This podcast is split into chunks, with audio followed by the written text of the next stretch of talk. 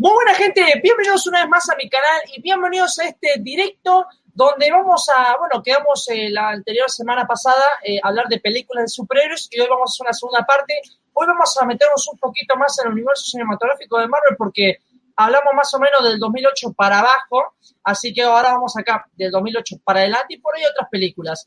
Eh, bueno, tenemos muchos invitados, este directo va a estar bien completito, vamos a ser seis. Así que, bueno, vamos a arrancar. La semana pasada hubo un invitado nuevo en el canal, eh, periodista de Rosario, periodista de especulación, eh, perdón, especulación, de espectáculo, perdonen. Así que, bueno, acá está el mismísimo Mario. Hola, y, vamos a especular mucho en este, en este vivo. Eso me pasa por nervioso.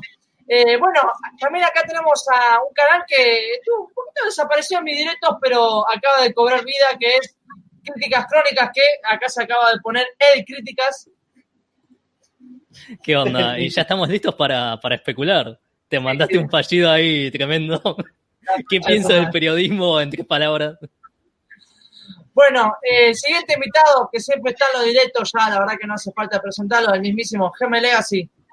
Buena gente, muchas gracias por estar acá. Y bueno, el siguiente invitado que viene de muy lejos, pero que es el protector de la Tierra, Kai Rainer, del sector 2814.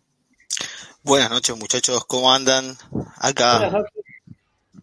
Así que, bueno, antes que nada, tengo que avisar, si escuchan un ruido es porque, bueno, vivo cerca de una estación de tren, está en horario, así que, bueno, si escuchan la bocina ya saben. Por otro lado, también estoy con ventiladores, no sé si se escucha, pero bueno, acá en Argentina está haciendo un calor de la putísima madre, así que imagínense, ¿no?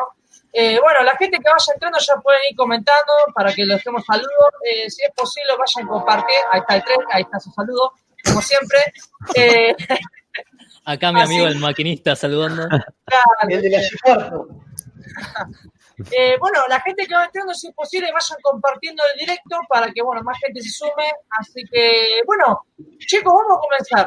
2008, el año que, digamos, da un golpe en el mundo de los superhéroes, ¿no? Es el año en que, digamos, vamos a poner en serio la cosa, ¿no? Eh, en eso, con algunas películas, porque nos trajeron algunas películas pedorras en ese momento. Y yo creo que es el que empieza a tomar un poquito la balanza es Iron Man, ¿no? Sí, no, solo eso, vamos, vamos unos meses antes, vamos enero y ya venimos un poquito 2007 también, un poquitito después, cuando nos enteramos que Heath Ledger iba a ser el Guasón, porque fue el año en donde se estrenaron las dos películas, Iron Man y The Dark Knight. Acuérdense que todo el mundo chilló cuando dijo Heath Ledger va a ser el Joker, todos. Yo no me, no me puedo olvidar, yo también dije, ¿cómo Heath Ledger? Corazón de caballero, ese, ese rubio. Bueno, cuestión que no Claro, el secreto de la montaña. Todo el mundo haciendo los chistes. ¿Qué es? ¿El de dar un beso a Batman? Bueno, no pasó eso. Sino que la cuestión que no sabíamos qué pasaba. Principios de enero de 2008 nos enteramos de la muerte de Heath Ledger y ya había terminado el rodaje de Batman. ¿Qué iba a pasar? Pero también no sabíamos qué íbamos a pasar con Iron Man, que era la, la gran apuesta de Paramount en esa época de eh, lanzar un superhéroe de Marvel, que todos pensábamos que iba a ser lo mismo que iba a lanzar Fox o lo mismo que lanzaba Universal. Y, y, bueno, y fue. Primero se decía que iba a ser Tom Cruise. Y bueno, al final dijeron, bueno, va a ser Robert Downey Jr. Y todos veníamos pensando, Robert Downey Jr. venía de problemas con el alcohol, con la falopa, con temas de. Con, se ve tiroteado con la policía y demás. Tenía problemas. Claro. Fíjate en, un capítulo de Los Simpsons donde dicen, miren, estoy filmando Robert Downey Jr. tiroteándose con la policía. Era una referencia de que el loco tenía problemas. Bueno, y se le llevó la redención con Iron Man, que no daba a nadie dos pesos y fue una de las mejores películas de 2008. Eh, bueno, ¿uno quiere dar una opinión general? de Primero vayamos con Iron Man, después con Batman, ¿les parece ahí? Sí, sí, Bueno, ¿quién quiere arrancar? Sí, vos dime. Bueno, eh, Iron Man la veo más o menos, creo que tenía 8, años, me acuerdo, y mi viejo me había recomendado la película por el hecho que vio la serie animada, ¿viste? Que él, si vas a ver en, YouTube, está la serie, el personaje ahí abriendo la maleta y se, está con la armadura, ¿no? Y aparte que también la película tiene una fama porque tenía el tema de, de ACDC. ACDC en ese año estaba volando a full, ¿no? Me acuerdo que estaba el recital también. Y fue una película que, bueno, uno acostumbrado a ver Batman, Superman, y de la nada un tipo con una armadura. Y yo dije, la puta madre, esto es real, esto en 10 años. Porque, a ver, yo soy de los que piensan que Iron Man creo que es el superhéroe que puede llegar a existir, digamos. No, no falta mucho que se cree una armadura así, digamos. Ya la militar. Hay otro tipo de exoesqueletos en la, en la militancia. En la, en la milicia.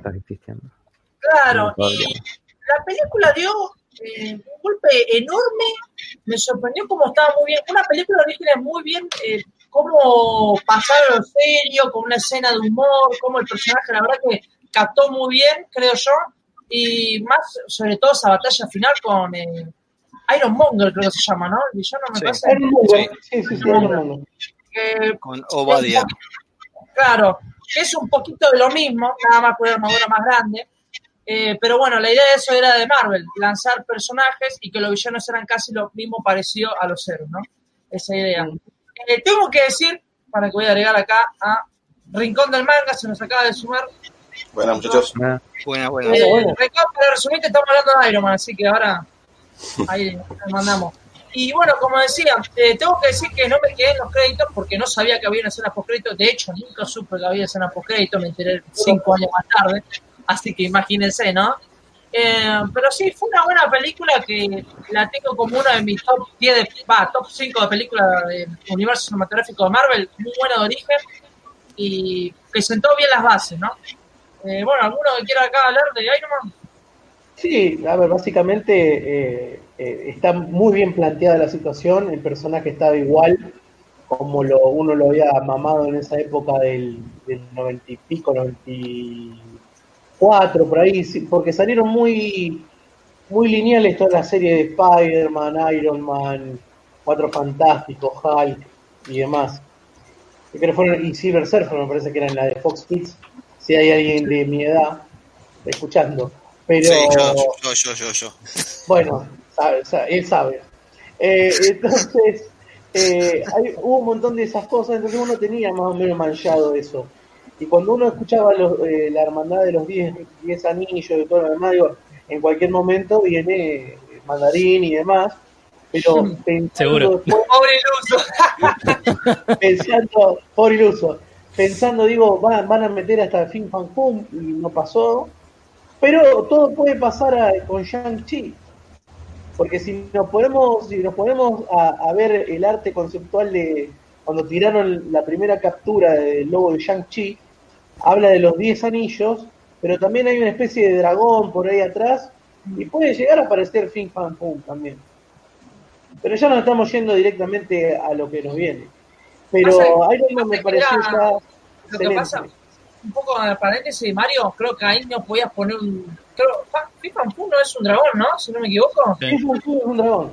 Primero que era mucho dinero y segundo que no parecía medio creíble, ¿no? Ahora sí, con en todo un futuro, digo, en un futuro Sí. podrían haberlo puesto. Pero me, me interesó eso, me gustó muchísimo el tema de, de que recuperen esa armadura, la armadura vieja, y convertirla después en un gigante enorme para, para todo eso, ¿no? Bueno, la película me pareció brillante. Eh, Robert Downey Jr. se redimió de todo el lío que tuvo en su vida se convirtió en el tipo, el tipo más importante de la historia del cómic hoy día, es uno de los tipos más importantes de la historia del cómic, le guste a quien no le guste, y, eh, perdón, él hizo el líder, el alma de todo este equipo, ¿no? Bueno, ¿alguno de acá, chicos, que quiera comentar? Sí, me parece que, a ver, lo, importan, eh, lo importante, lo más rescatable de la primera película de Iron Man es eso, que es la primera película, no nada más de Iron Man, sino que es la que empieza el universo cinematográfico de Marvel. Es verdad que era un héroe que no lo habíamos visto en el cine, entonces eso era muy nuevo. Después eh, Robert Downey Jr. está perfecto como, como Iron Man, como Tony Stark. Está bueno, lo que más rescato de la trilogía de Iron Man es el protagonista, que después es el que cierra toda la saga del infinito, y eh, los problemas que tiene él con, lo de crear armas con el alcohol, con lo que le pasa en el corazón, eso está muy bueno. Pero viéndola hoy, me parece, eh, la trilogía de Iron Man me parece de las más flojas de todas las películas de- del universo cinematográfico de Marvel. No, la primera creo que hoy no me la bancaría a ver entera. No, Susi. Igual me parece, la, la que me parece la peor es la segunda. Esa me parece infumable. Hay y mucha después- polémica. Perdón, hay mucha polémica. segunda, Hay mucha polémica de una, una que yo voy a defender más adelante, que es Iron Man 3. Ah, bueno, ¿sabés que esa? Eh, la hablaremos después, pero como yo creo que el problema con esa es lo del mandarín. Cuando la vi en el cine, vi que hicieron eso con el mandarín y yo hice, adiós. y viéndola después, más en frío, me parece la mejor de, de las tres. Pasa que le tenés que dejar pasar esa. O sea, si te Sí. quedás en, ay no, cambiaron esto de los cómics, vas a odiar la película. Como me pasó a mí en, en ese momento. De- después tiene las mejores escenas. Las mejores escenas de la trilogía tiene. Todas las mejores. Después vamos a ir a eso. a- Dale, Claro, dale, crítica. Nos vemos en la Bueno, próxima directa. Nos vamos hablando de Snyder la próxima. Nadie se emocionó cuando vio la armadura de Igor. ¿Cómo, cómo, Mario? Cuando, cuando apareció la, la armadura de Igor, a todos se volvieron locos cuando empezaron a ver las- todas las marcas, cuando aparece Sí, todo. Es- Esto, esto lo primero que se me ocurrió a mí es, eso es marketing. Muñequitos, muñequitos, muñequitos, muñequitos. Señaló la pantalla y decía, Claro. hot toys, muñequitos, hot toys, muñequitos, hot toys. Están, ¿Qué es están locos después? estos muñequitos, están locos. Es guita, todo guita de eso. La 3 Bueno, para mí igual, la peor.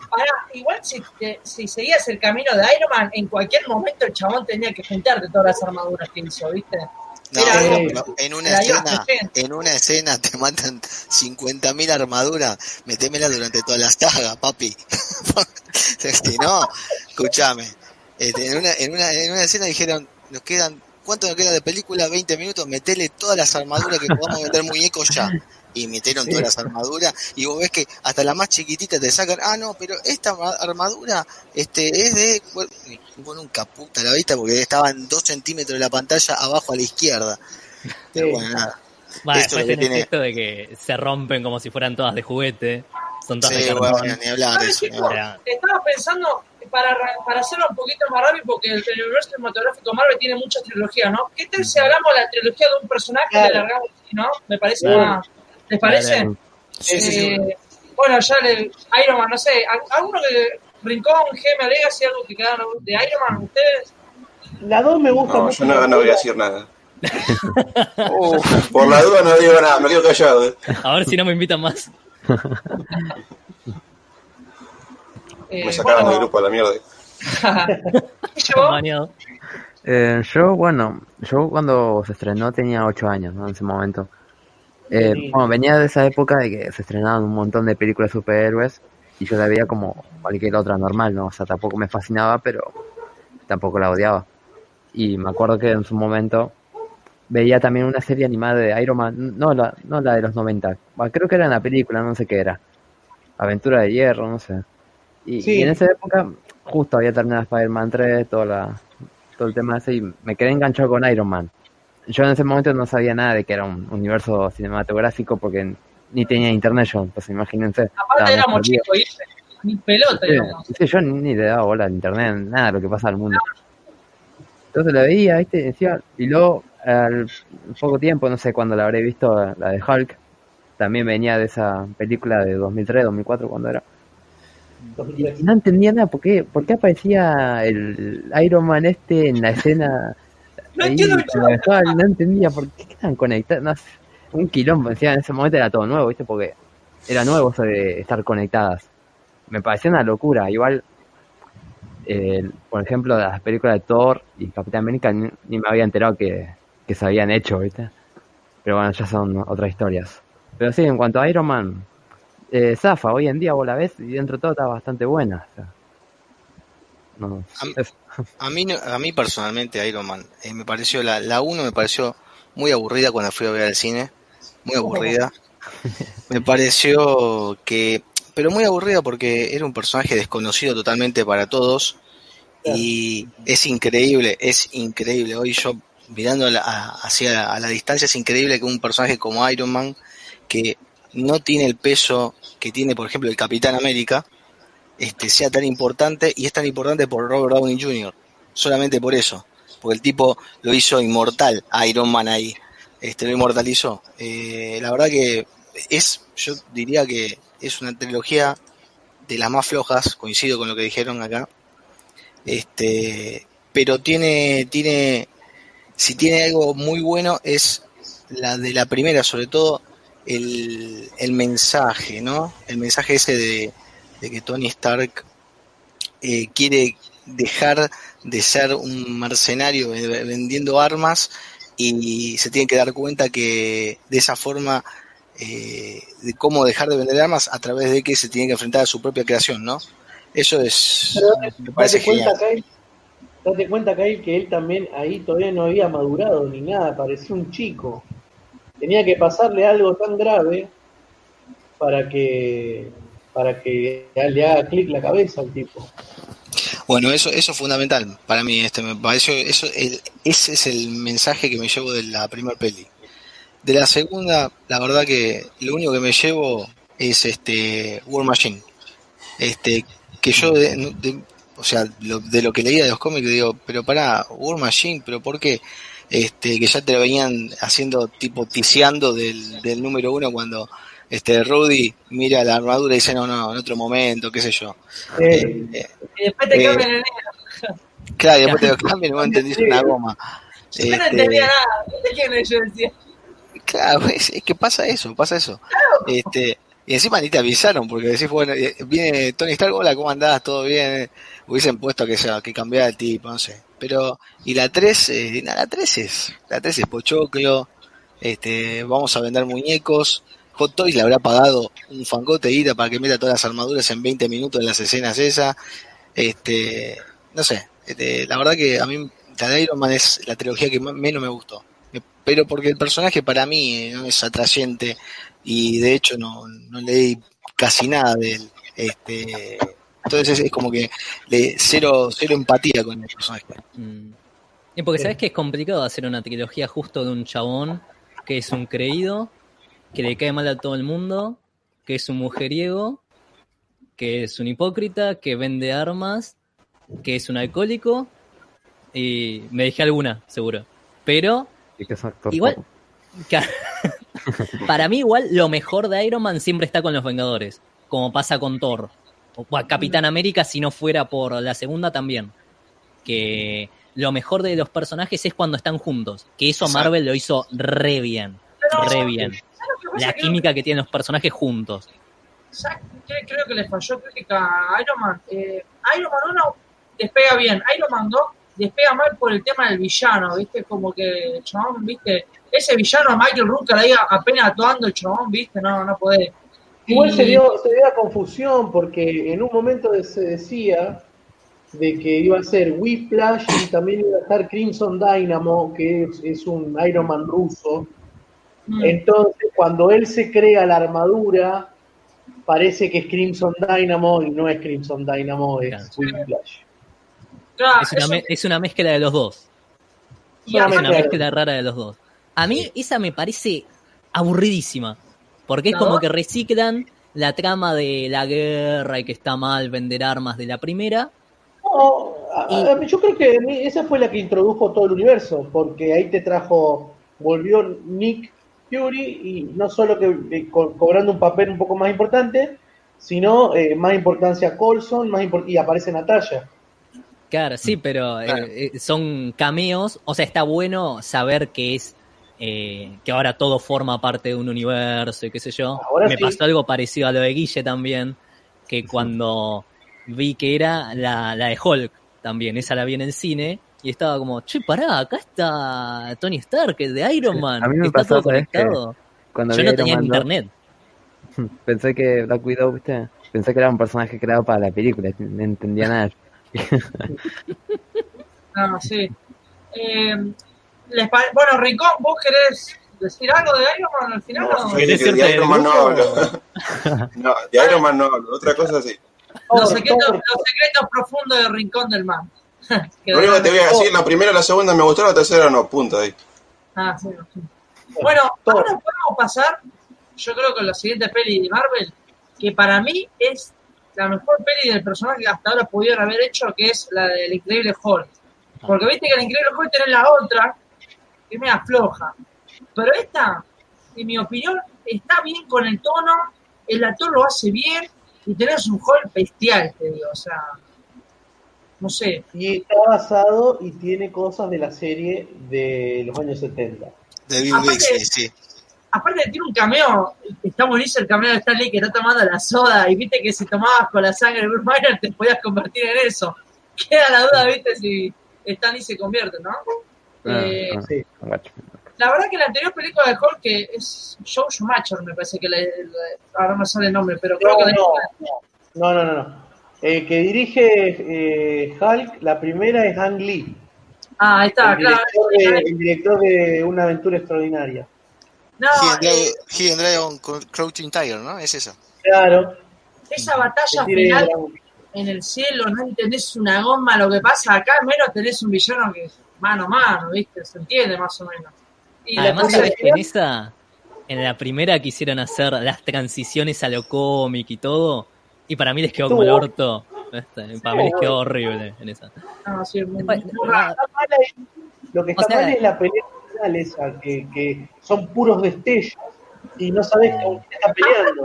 La edición de la- esa película es rarísima porque empieza como, es como que estamos ahora mismo, abre una ventana, sucede una escena, abre la otra escena, pasa esto. Entonces como que, la puta madre, quédate en una sola escena. No, bueno, pero eso, eso a mí- lo que a mí me, me gustó de lo que tiene que ver con el, este, con el desarrollo de la película, que lo hacía tipo cómic.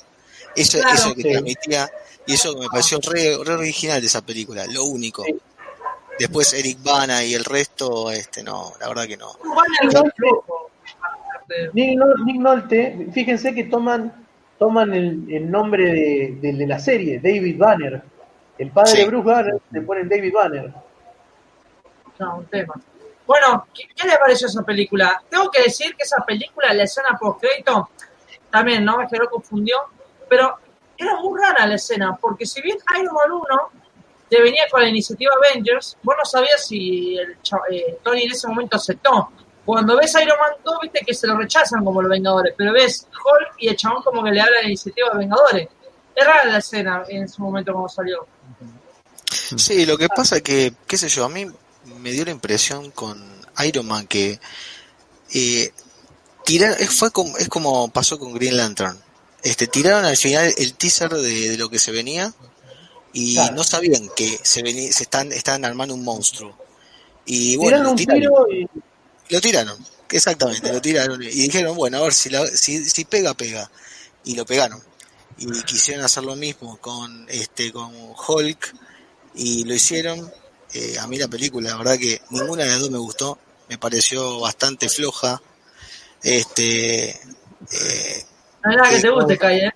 no, ya, ya tal cual me gusta a mí.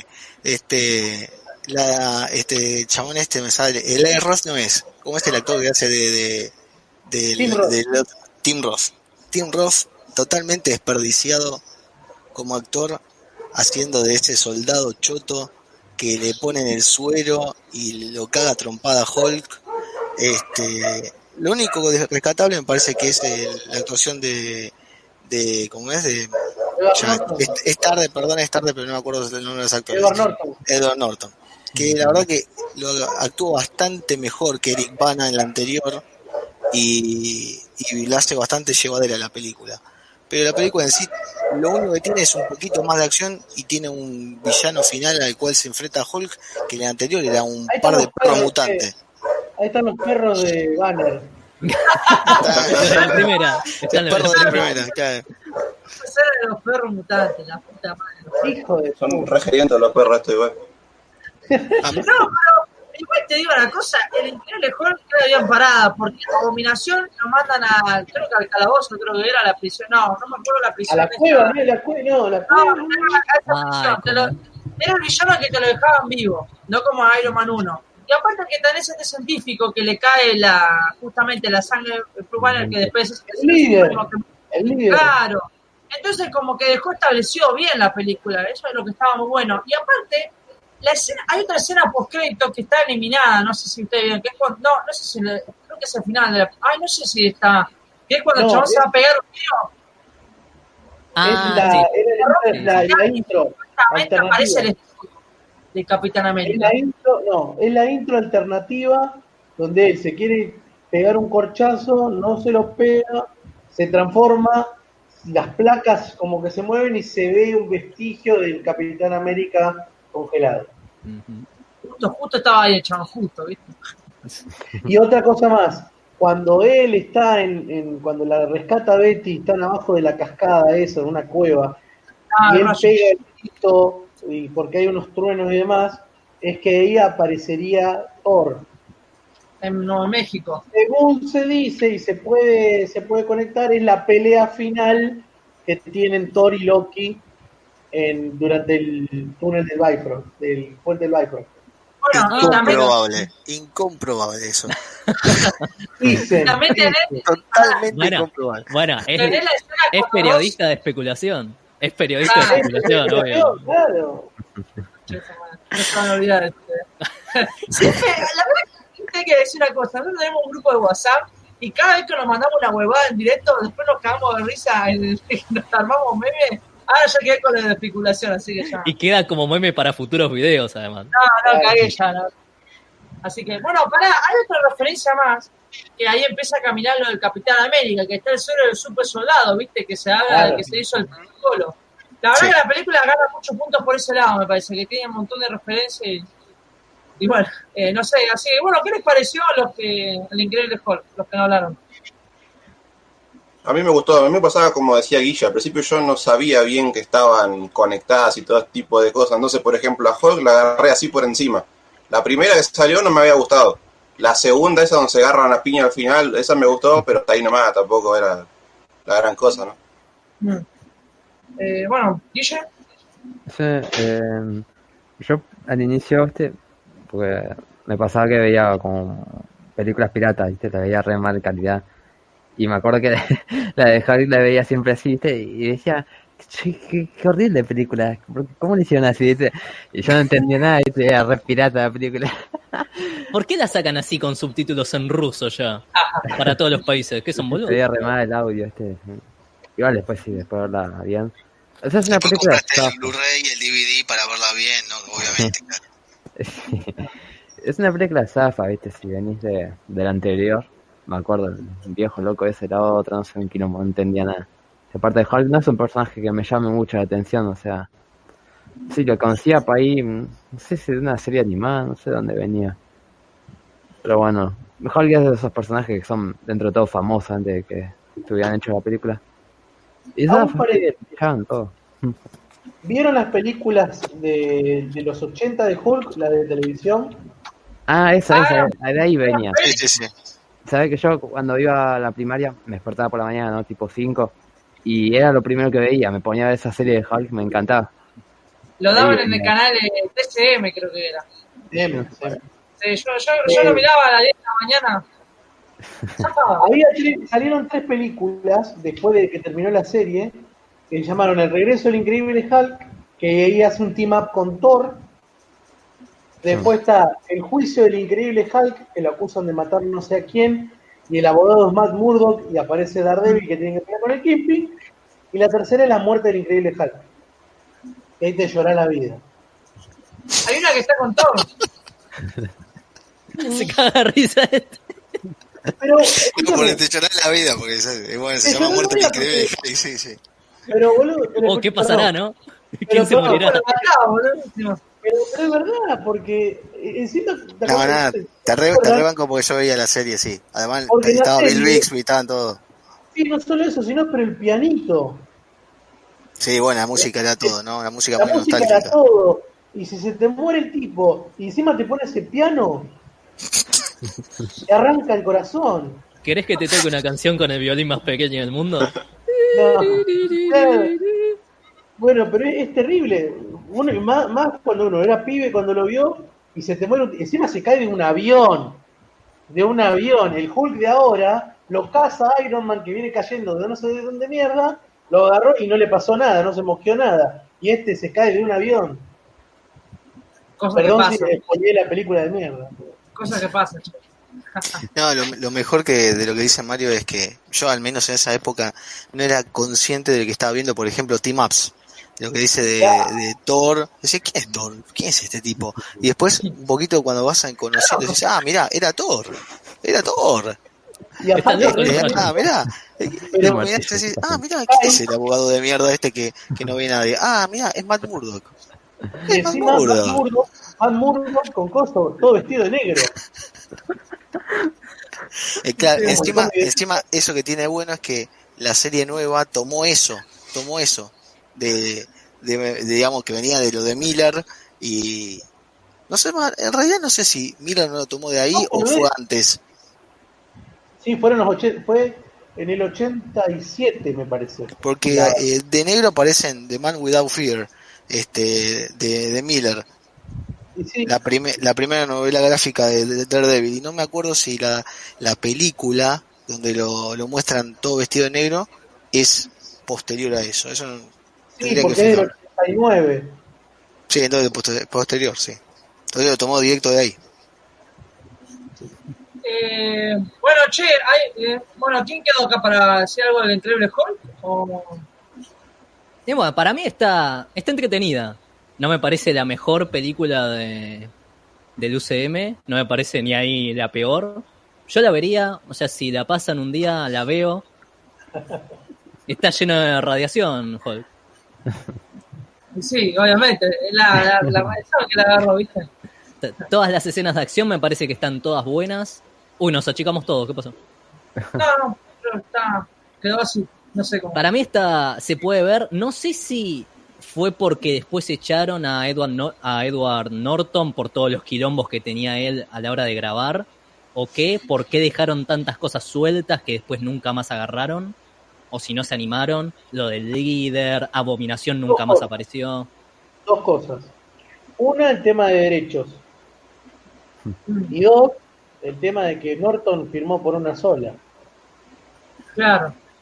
Claro, firmó No. por una sola, pero además tenía problemas con, con el ¿Sabe? director, con el guionista, porque él quería reescribir todo.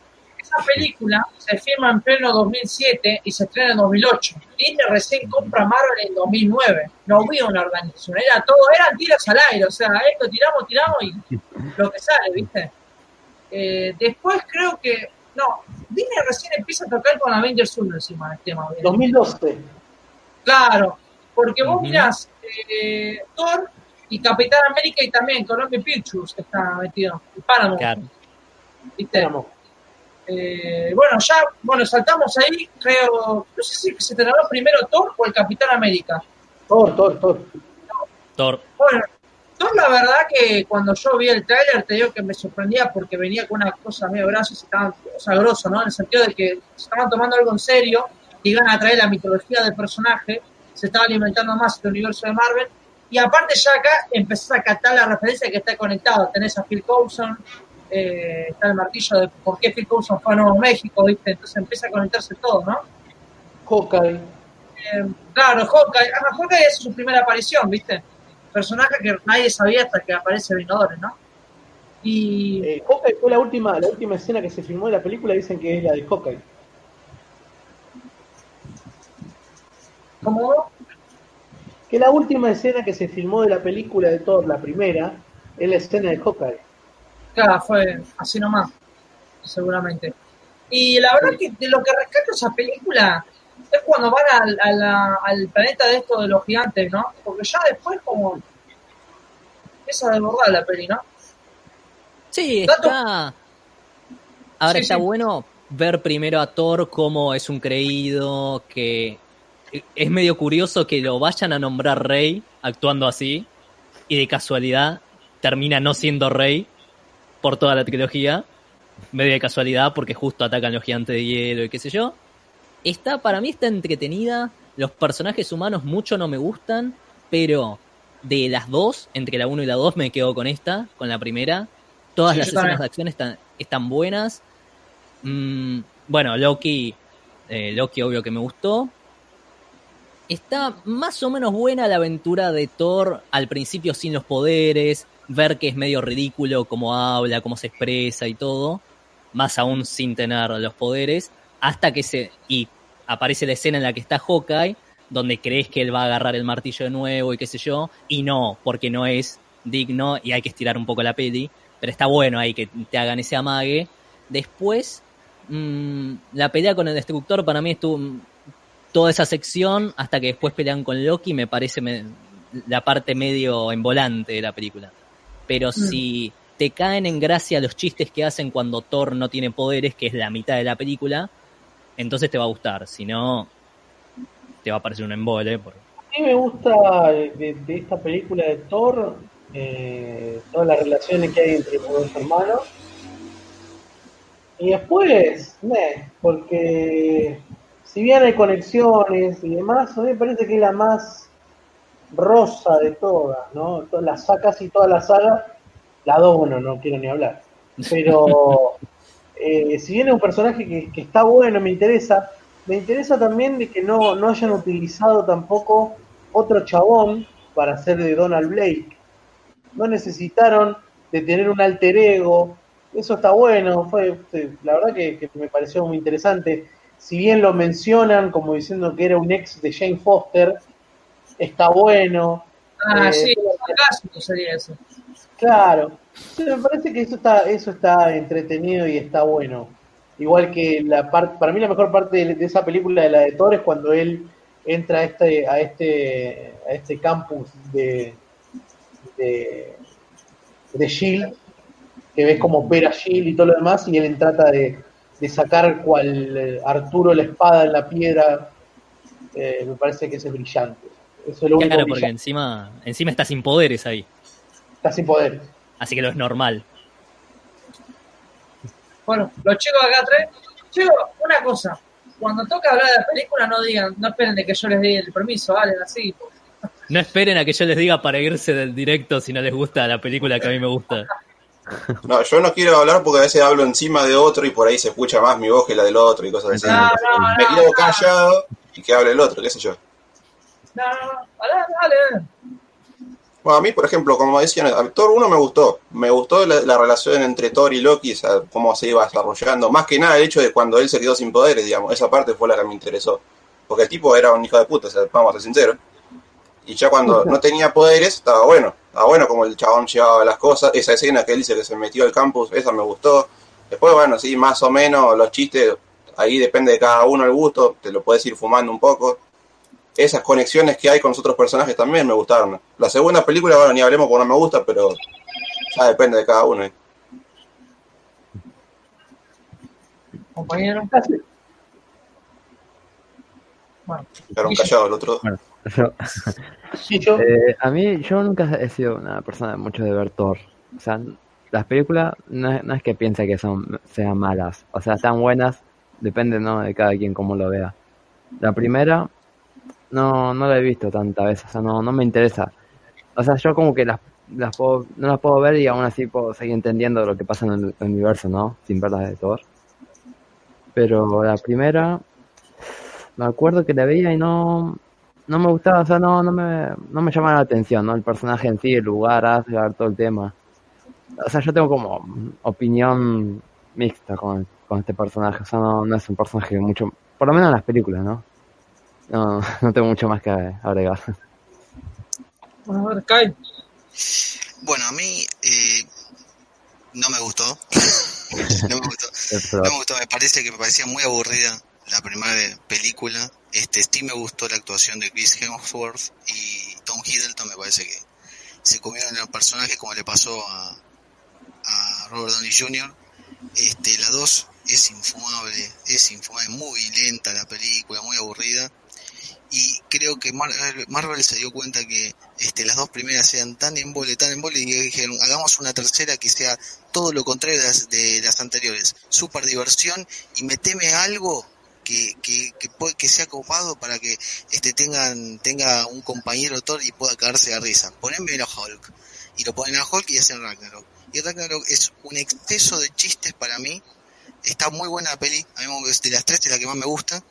Pero me parece excesivamente cómica, excesivamente innecesariamente cómica. Este es mi yo, yo, yo lo sigo acá en eso, que es excesivamente cómica. No obstante, se jugaron e hicieron y metieron todo el universo de Thor ahí adentro también, y otros universos como el planeta ese donde está Hulk, donde pelean, metieron el, el Grandmaster, metieron a Valkyria, personaje que es clave en todo también, metieron eh, la amenaza que es eh, Gela, Gela, ¿no? Gela. Sí, y, sí. y también lo metieron a, a un personaje de cuarta, como es este el otro, el chabón que usa las dos metralladoras, eh, el destructor, el destructor, el llama. El ejecutor creo que era. Ejecutor, ejecutor. Eh, y todo labura bárbaro, la película labura bárbaro, es más, es tan impresionante la película que cuando a, a- Loki, a Loki, a Thor le sacan el ojo, es creíble eso también, o sea, en ese sentido, que si bien es hipercómica, pero no se cagan en el, en el canon y, se la juegan igual. Aparece Magog, nunca en tu perra vida te iba a pensar de que iba a aparecer Magog y iba a causar el Ragnarok en, en medio del universo de, de Marvel. Magog. No, Magog, no, no. eh, No, Magog no, Magog es el minotauro ese. No, Magog es el otro, no, bueno. Sí, sí. No, no, no, no, verdad, no. vos sabés que eh, yo, yo, yo no le tenía ni ganas de Thor Ragnarok, ¿viste? tuvieron unas bolas así para hacer todo, nada más. Claro, sí, o sea, querían, vamos a ver que la tercera tiramos la, la desborda, ¿no? Lo que pasa es que el trailer no pegaba nada, pero vos la ves, está bien, está lleno de chistes, pero es que la peli la, te dan un Thor buen poderoso, el Thor épico, verdadero, porque Thor está muy bien ejecutado en Los Vengadores, pero así solo no va el personaje, no funciona mucho, en mi opinión, no sé, ¿eh? Y Thor Ragnarok, en la batalla final, cuando el chabón le cae el rayo ahí, uh, ahí sí que se pone polenta, ¿viste? Pero te digo que se pasa el trapo, pero mal, pero mal es a Hall. Si bien igual te digo, creo que tiene un poquito de adaptación a, Jack Kir- a Jack Kirby, más o menos hace mucho, ¿no? Eh, Sí, Claro. toda parte del planeta, todo eso, sí. Eso Es es lo que me gusta de Taika Waititi, que Taika, de hecho, en la escena post crédito, el chabón le puso los guantes a Doctor Strange. Chabón será, será muy cómico, pero de pegar estilo de cómic lo sabe hacer el tipo. lo pegó, no, no solo eso, a ver, tuvieron las bolas, las bolas muy grandes de romper el, el Mjolnir. Claro. Porque acuérdense que Thor después está desarmado durante toda la película y recién en Infinity War le dan el Stormbreaker. Bueno, es que lo que tenía pelota. lo que tenía de bueno esta película era el giro del final, que era que al final el martillo estaba de adorno o le servía para golpear, pero que él tenía el poder del rayo. Cosa Claro, que después en Infinity War y Endgame no lo mantuvieron porque le dieron un hacha de nuevo, le dieron un martillo nuevo. No, de hecho no mantuvieron el concepto en sí porque el ojo Capitán América- tampoco. el Capitán América utiliza el, el Mjolnir y utiliza los poderes de Thor. Claro. Es totalmente ilógico eso, pero bueno, eso es para más adelante. Pero lo de Ragnarok No está muy bueno. Lo de Ragnarok está muy bueno. Estoy Lo que especulando, ¿eh? Lo que decían ustedes de los chistes es que para mí la pensaron como comedia. Una comedia que tiene elementos de- del mundo de Thor y todo, pero el 90% de la película son chistes. Ojo, a mí me gustó, ¿eh? Lo que pasa Pero es una Thor- comedia. a Thor más o menos el tono oscuro no el tono oscuro pegaba pero no con el personaje no, la- no lo estaban haciendo bien no cosa que el que, que leía cómic de Thor sí decía que estaba bien en ese sentido pero la película Villanos muy mal el Epo oscuro la de Odo malísimo ¿no? Y Thor 3 te presentan de hecho me acuerdo el teaser que te mostraban así que era el fin de, de Asgard así que se venía el apocalipsis y la verdad que se pasó. no es tan la así como te lo El cuentan problema con Thor 3 es que es como tipo lo de Iron Man 3. Vos la ves y Mm. pensás el mandarín, que no es así como tal, y no te va a gustar la película. Con Thor 3, vos si no la ves como Ragnarok, que es el título que tiene, eh, te puede gustar la película, o sea, eh, funciona. Pero el problema es que es justamente el título, o sea, te viene con, con una historia así para luego hacerte cualquier cosa. Y es por eso que hay ahora muchas ganas con la cuarta, porque no ya no tienen que ver con algo importante, sino ya ya te lo dice todo el título, este amor y, y que, que más era amor y trueno. te la vuelve a Sabes dónde, a dónde va a ir. Otro Claro. gran acierto de, de Ragnarok para mí fue la banda de sonido con Led Zeppelin, ¿no? Eso Sí, le, gracias. le ayudó muchísimo. Sí. la, la escena del principio, cuando empieza a lograr y empieza con el martillo o la Ah, batalla final, no, pega muy bien el tema. De hecho, Taika Waititi había dicho de que si eh, no hubiera muerto Freddie Mercury, le hubiera pedido a él que le hiciera el soundtrack a la película. Ah, me muero. me ¿Qué iba a hacer esa película? No sé, pero capaz que ganaba. ¿Viste, vos- viste que Marvel no, no se destaca mucho con el soundtrack, salvo Ah, no. Vengadores, Capitán No, América. No, Iron- depende de la película. Claro, Iron Man, Sí, esta y ya está. No, No. Garden of the Galaxy. Ah, bueno. Bueno, y- por ahí sí, la- Guardianes Lo que pasa es que también, perdóname, no, sí, igual tenés razón, tenés razón en ese sentido. Perdóname. Iba a decir, no, iba a decir algo de Zeppelin, pero me gusta Galaxia es un mix. Sí, ahora el tema de Cama Ciudad de Nirvana. Bueno, va pegando el tono. Eh, hay mucha gente, igual te digo, Thor Ragnarok eh, dividió mucho los fans, ¿eh? Están los que los re odian y los que re aman. A mí, en mi caso, me gustó. Y, qué sé yo, te la tragas bien la peli, por ese lado. Es que Ragnarok funcionó porque eh, este Chris Hemsworth eh, hizo lo que mejor sabe hacer, es comedia. El chabón haciendo comedia es un capo. El Es chabón en capo. Hombres, en Hombres de Negro también la rompe, fíjate, y hace comedia. Exacto. Con la peli Vacaciones también. Ahí con el famoso paquete, ¿viste? No sé si. Eh, Sí. bueno, una película, una ¿Ese película, paquete? una película de mierda, eh, pueden decir algunos, Las Casas Fantasmas, también hacía de boludo y estaba bien la película. Pasa que, y aparte que también al actor van y le cortan el pelo y es como que pega bien, ¿eh? Eh, Ese tono. Tenía que hacerse un lavado fresco ese personaje. Pasó Sí. por cuatro películas que no iba Y- bien. y- Es que el tema era que, lo que yo decía, eh, al inicio es muy oscura, todo- muy seria. Dijeron, hagamos todo lo contrario porque a la gente esto mucho no le gusta y mucho éxito no tuvimos como Iron Man.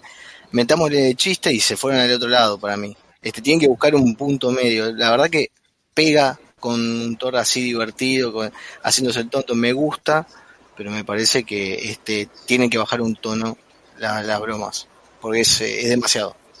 Claro, se fueron. Con la a- mayoría de las películas de Marvel, así. Mm. Estas se fueron a la onda Guardianes de la Galaxia, prácticamente. No, es casi una- es prácticamente La que- una comedia. La que, Está muy se- buena, pero la que se comedia. carta de humor es Almandor. Almandor no te la puedo. eh, Sí, es va. chiste. no, no, no, Almandor no te la puedo Habla de decir sonido de, sería en cualquier, en ningún lado, ¿viste? Thor Ragnarok zapa. Sí, igual te digo, Paul lo trata, está re pelotudo mal por ahí. Lo que pasa es que yo tampoco Hulk te voy a criticar, porque si ustedes vieron la serie animada de los Vengadores, eh, la de los héroes más poderosos de la Tierra y la nueva, yo la vi, y Hulk tiene ese tinte de ser un poco a veces de niño bobo, ¿viste? Entonces yo dije, como que tampoco lo podés criticar por ese lado, porque si lo está haciendo la serie animada, es porque va para ese lado. No sé, bueno, qué sé yo. Eh, bueno, no sé, saltamos con Capitán América. América. Bueno, America. eh, arranco, arranco yo. Capitán América, el primer Vengador. Para mí, la mejor película de Capitán América. ¿eh? Perdóname, pero a mí el Sí, yo, Capitán yo América. concuerdo, yo concuerdo No, con eso. Todo. Boludo, No, el yo no. Capitán América en la Segunda Guerra Mundial es tal cual, o sea, genial. Ponele un sombrero una piedra es Indiana Jones. Pará, una, claro, obviamente, una lástima que no tenía los derechos, porque podían haber metido los invasores y quedaba re bien, te digo. Es más, Oh. podían haber hecho una segunda parte con la Segunda Guerra Mundial. No, quedaba. eh, me da la lástima porque Capitán América, el primer Vengador, si bien es la primera, porque es el primer personaje, eh, tenía que haber estado ahí Wolverine, el padre de Nick Fury, está, y además los invasores. Y a eso da comienzo a los Cuatro Fantásticos, Namor, eh, es el comienzo, todo el de Marvel. Pero bueno, es una lástima. Y Steve Roger, ahí, eh, Chris Evans la re, la re pega con el Capitán América, muy buena. Y bueno, tenés a Hugo Ewan haciendo de cráneo rojo. No sé, a mí me gustó mucho. Desaprovechado, desaprovechado. Raño Rojo es un gran villano y este Mario, welcome back. No, pero igual tiene razón, no lo aprovecharon mucho. no lo Sí, aprovecharon. Raño Rojo tendría que estar, eh, no sé, desconectado en algún otro lado y después operando y que aparezca de nuevo en Winter Soldier. Que él active todo ese quilombo, eso hubiese estado genial. pero bueno, fue, fue desaprovechado. La película está, está muy bien, la peli está muy buena, no, no lo voy a negar.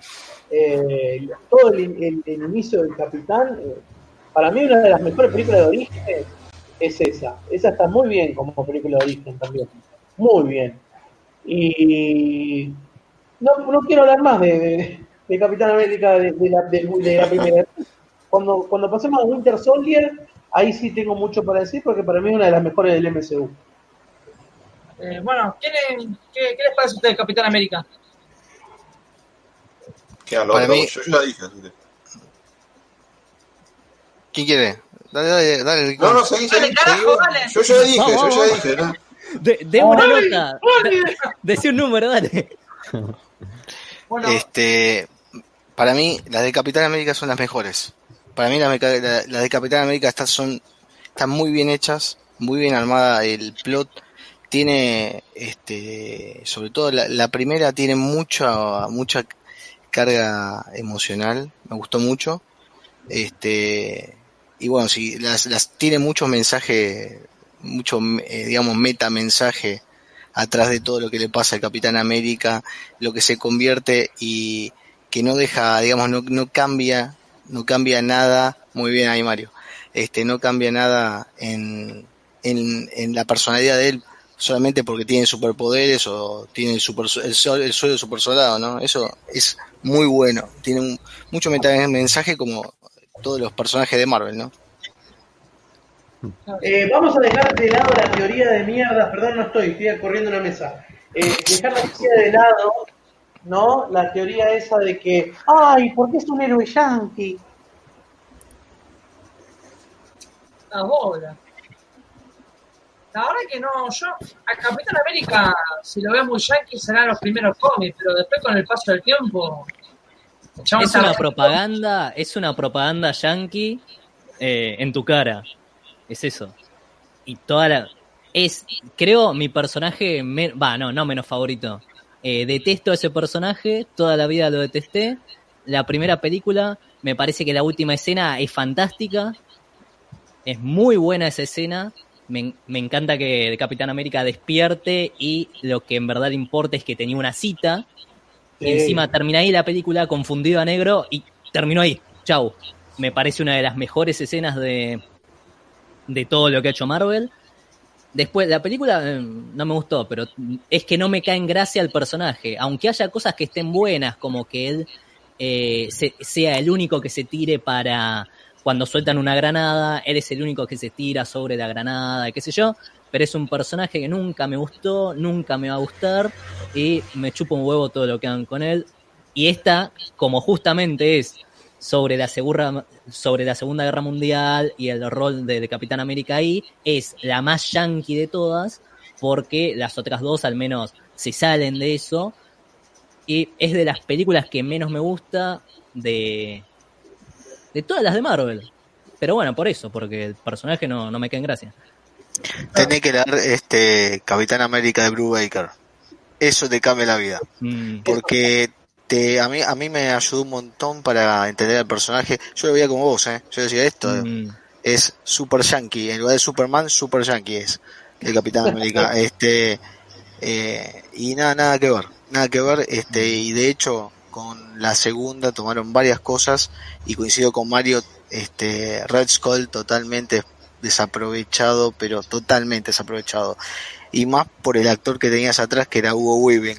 Eso, olvídate, olvídate. Hubo Weaving muy inflado por la saga de Matrix, que la saga de Matrix mejor me callo la boca.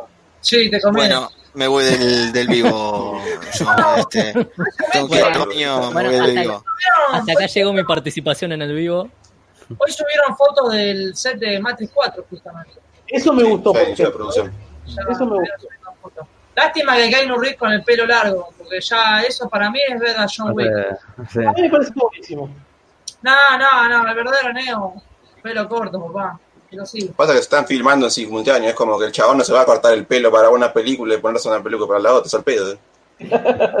Es Matrix 4. Sí, ¿no? vamos a hacer. Es Matrix, Es boludo. como, No puede por si ser. no, última, hagan la gran Cavi. No, no me, no, mostacho gay, por favor, no. Ahí Cenicienta. Le pueden cortar el pelo con CGI, total, ni se va a notar seguro. No, Bueno, yo quiero, hablar de Winter Soldier, que, para mí es la mejor película, en- de- una de las Ahora, eh, Guille iba a quedar con. Ahí ya arrancamos con Winter Soldier. Y eh, mira, a mí Capitán América me encanta, la verdad. O sea, en sí toda la trilogía, el personaje en las películas. En los cómics no tanto, no sé, no, como que no me engancha, ¿viste? Pero en las películas, ¿viste? La primera me encanta, ¿viste? Porque ahí ya empieza todo flaquito el pibe, ¿viste? Tipo yo. Y, y él sabe que... Es mi historia, podrías haber sido mi historia. y él sabe que, que no es perfecto, ¿viste? Pero eso no, no, no lo para de hacer las cosas que, que es lo correcto, ¿no? A pesar de que no pueda hacer mucho él. Y pues, nada, es un personaje que te da mucha, mucha motivación, ¿me entendés? O sea, quitando la parte yankee y todo el tema, yo qué sé, de la guerra ahí. Bueno, yo creo, que, cachito yo, creo de que los tra- saberes. yo creo que transmite un poco lo que vos decís, Guille, un poco lo mismo que eh, Spider-Man, ¿no? Un gran poder acarrea una gran responsabilidad y, y le pasa lo mismo a Capitán América. No te lo dice, pero lo hace. Lo hace, te lo demuestra en, en la película, ¿no? Eh, como yo, Ah, yo le es, comento. Sí, María, sí. Es el cachito vigil de, de los Avengers. Yo, El que no sabe quién es Cachito Vigil era un- el entrenador de las de las de las chicas del, equi- del seleccionado de hockey de leonas. sí. Eh, yo en mi caso, no sé qué tiene, bueno, está bien, ¿no? Cada uno con su opinión, si estás en contra de los yankees, todo ese tema, ¿no? Yo, mi opinión, eh, a mí me gusta la historia y sobre todo la historia de la Segunda Guerra Mundial, todo. Pero no, no voy por la posición, si me parecía correcto y si lo hacían los yankees, los alemanes, ¿no? Sino por el concepto de la guerra, cómo se peleaba. Y creo que eso, lo del Capitán América, que el chabón hay que parar y decidir el bien y el mal. Aparte, lo que pasa es que Capitán América tampoco es como que chabón siempre está al lado del gobierno. Winter Soldier te demuestra que chabón no se pone del lado de la decisión esto de que hay que andar con las armas. Y todos sabemos muy bien que Estados Unidos está con las armas al aire. ¿Me entendés? O sea, te dejan claro de que el chabón no está a favor. Está bien, tiene logo bueno. Sí, igual, igual Winter Soldier es eh, también una analogía de la Guerra Fría, ¿no? O sea, estaba Bucky, los rusos, este, y Capitán América, lo- los americanos. Eh, es, es un Sí. poco eso también, ¿no? Igualmente lo- lo- va más allá, me parece que Winter Soldier habla de lo que pasa ahora mismo en el tema de la ciberseguridad y el tema de cómo proteger eh, de, cualquier amenaza interna, externa. Por eso Shield lo que hace es crear estos tres insights grandes, estos carrier grandes, para eliminar cualquier amenaza. Y cómo ves que el sistema puede fallar también, porque puede venir cualquier loco y desbaratar todo esto y te puede hacer pelota. Parece que tiene que ver con ese concepto también, ¿no? Mm, por eso mismo. Eh, bueno, em, antes que nada, antes de saltar Winter Soldier, vamos a comentar un poco acá los comentarios que mucha gente nos está bancando. Eh, porque bueno, así pre- prefiero hablar primero Vengadores, que es como que da bien el cruce entre Winter Soldier, vieron que deja bien la introducción, ¿no? Ah. Eh, bueno, un saludo a Papo que nos está viendo acá, buena gente. Bueno, dice, lo que pasó con Disney es que creyó que en el camino que dibujó, que dibujó Page de las películas, porque la realidad es que ninguna de las películas individuales antes de los Vengadores habían hecho buena taquilla. Eso es verdad, la, la que zafa de taquilla es Iron Man, me parece. Si te das cuenta, las otras no les fue tan bien. Todas las, no.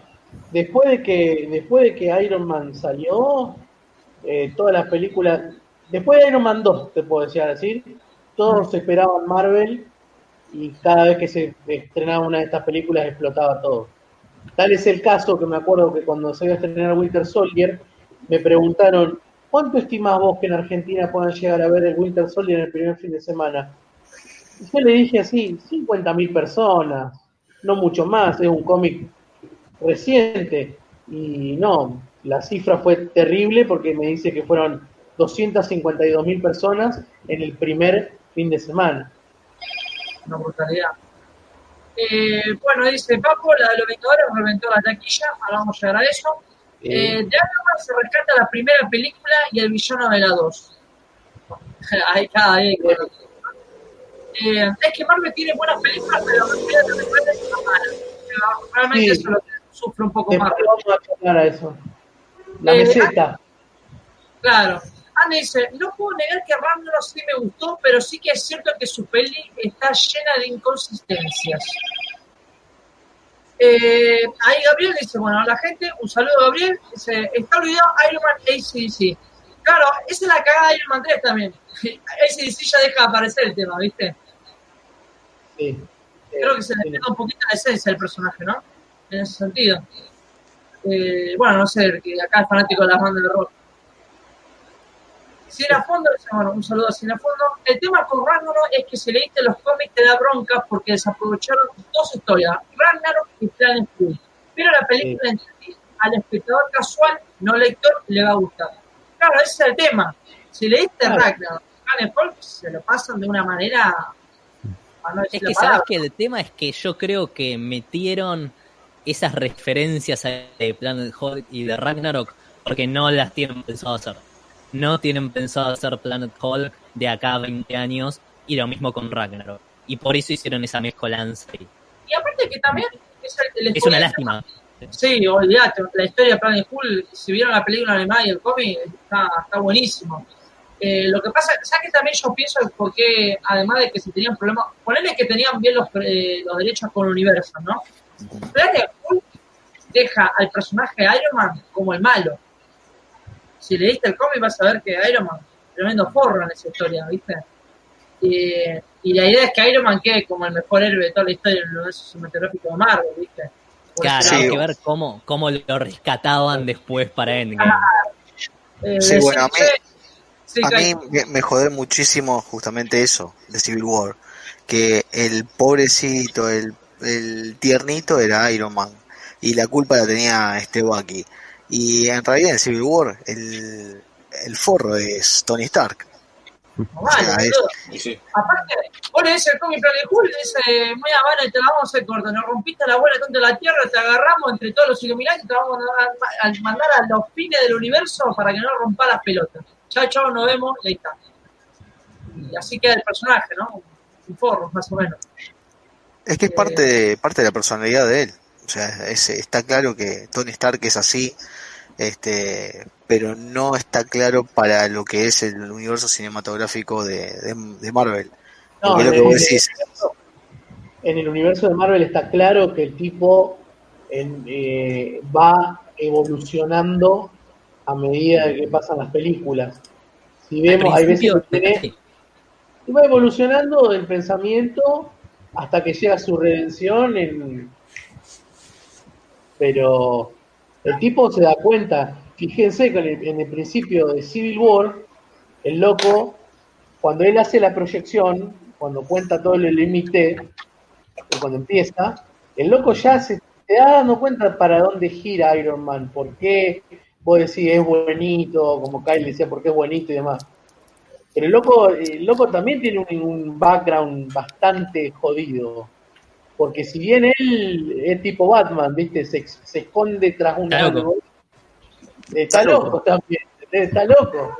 Y el, el chabón está tan loco que en la 3, acuérdense que la- en la 3 él no dormía y ponía de vigía, tenía en el inconsciente de él de vigía la armadura 45. O sea, el chabón va a ver que él va evolucionando y va sí, el son el son el personaje. Sí, pero por eso, o sea, yo lo tomo como que va evolucionando a, a ser un superhéroe y no un antihéroe como, como lo que empieza siendo, que en realidad es lo que es eh, Iron Man en los cómics, es un antihéroe, o sea, eh, cuando vos lo ves es un tipo incorrecto, eh, que tiene sus defectos y en más de una vez no dudó en traicionar a sus, a, a sus compañeros Avengers. Y en la, peli- en la, la película vos te das cuenta como que de a poco, ahí creo que si no me equivoco, en Age of Ultron medio que lo meten eso, este, pero a- al final del camino te muestran como que bueno, la verdad que Tony Stark es el mejor héroe de, más mejor de todos y después viene el resto. No, A ver, aparte, eh, una cosa eh, más, leete el cómic Civil War y el chabón para juntar más sus equipos, ¿a quién contrata? A los villanos, boludo. A Venom, a todo eso. A- Imagínate si eso trajeron la película. A la mierda, cómo queda el A mí, a personaje. mí lo que me, a, a mí lo que me hace el ruido de la cabeza el tema de Iron Man es cu- cuando dijo ahí Kyle el tema de Ultron, el loco está tan sobrepasado, el loco, el chabón está tan, eh, tan, tan pensando en lo que está pensando dos cuadras más adelante. El tipo va caminando dos cuadras adelante que todo, pensando, ¿no? Mentalmente. Va adelante de todo siempre. Y entonces el chabón lo que crea, crea, eh, o sea, va a crear esta inteligencia artificial para proteger al mundo, mientras tanto ellos se encargan de los problemas más, más pesados como la invasión, como fue en Avengers 1, que venía algo grosso así. Exacto. Eh, bueno, siguiendo los comentarios, dice Andy, concuerdo que Capitán América, el primer Vengador, es la mejor peli del Capi. Aparte de la banda sonora de Capitán América, el primer Vengador es de esas que son obras maestras y no se te olvidan nunca. Y bueno, mira, acaba de comentar acá uno de los famosos, uno de nuestros amigos de parte de Tierra X, Nicolás Gant. Un saludo, Nico. Guarda con lo que dice, ¿eh? El Capitán América es el personaje mejor logrado en el MCU, el único que es el 100% piel al cómic. Eh, Porque tenía Silencio absoluto, nadie dijo nada. Unas historias para contar. Mándale un saludo, sí, sí, que. Respeto Sí, sí, saludo. Eligieron Que le buenas mando un saludo si queda. Vamos, vamos a empezar la verdad. Eh, la verdad que el Capitán América es de la derecha, boludo. Pero fíjense que No, que entre espejo y cagamos. en las películas tiene las mejores historias para contar. ¿El Capitán América?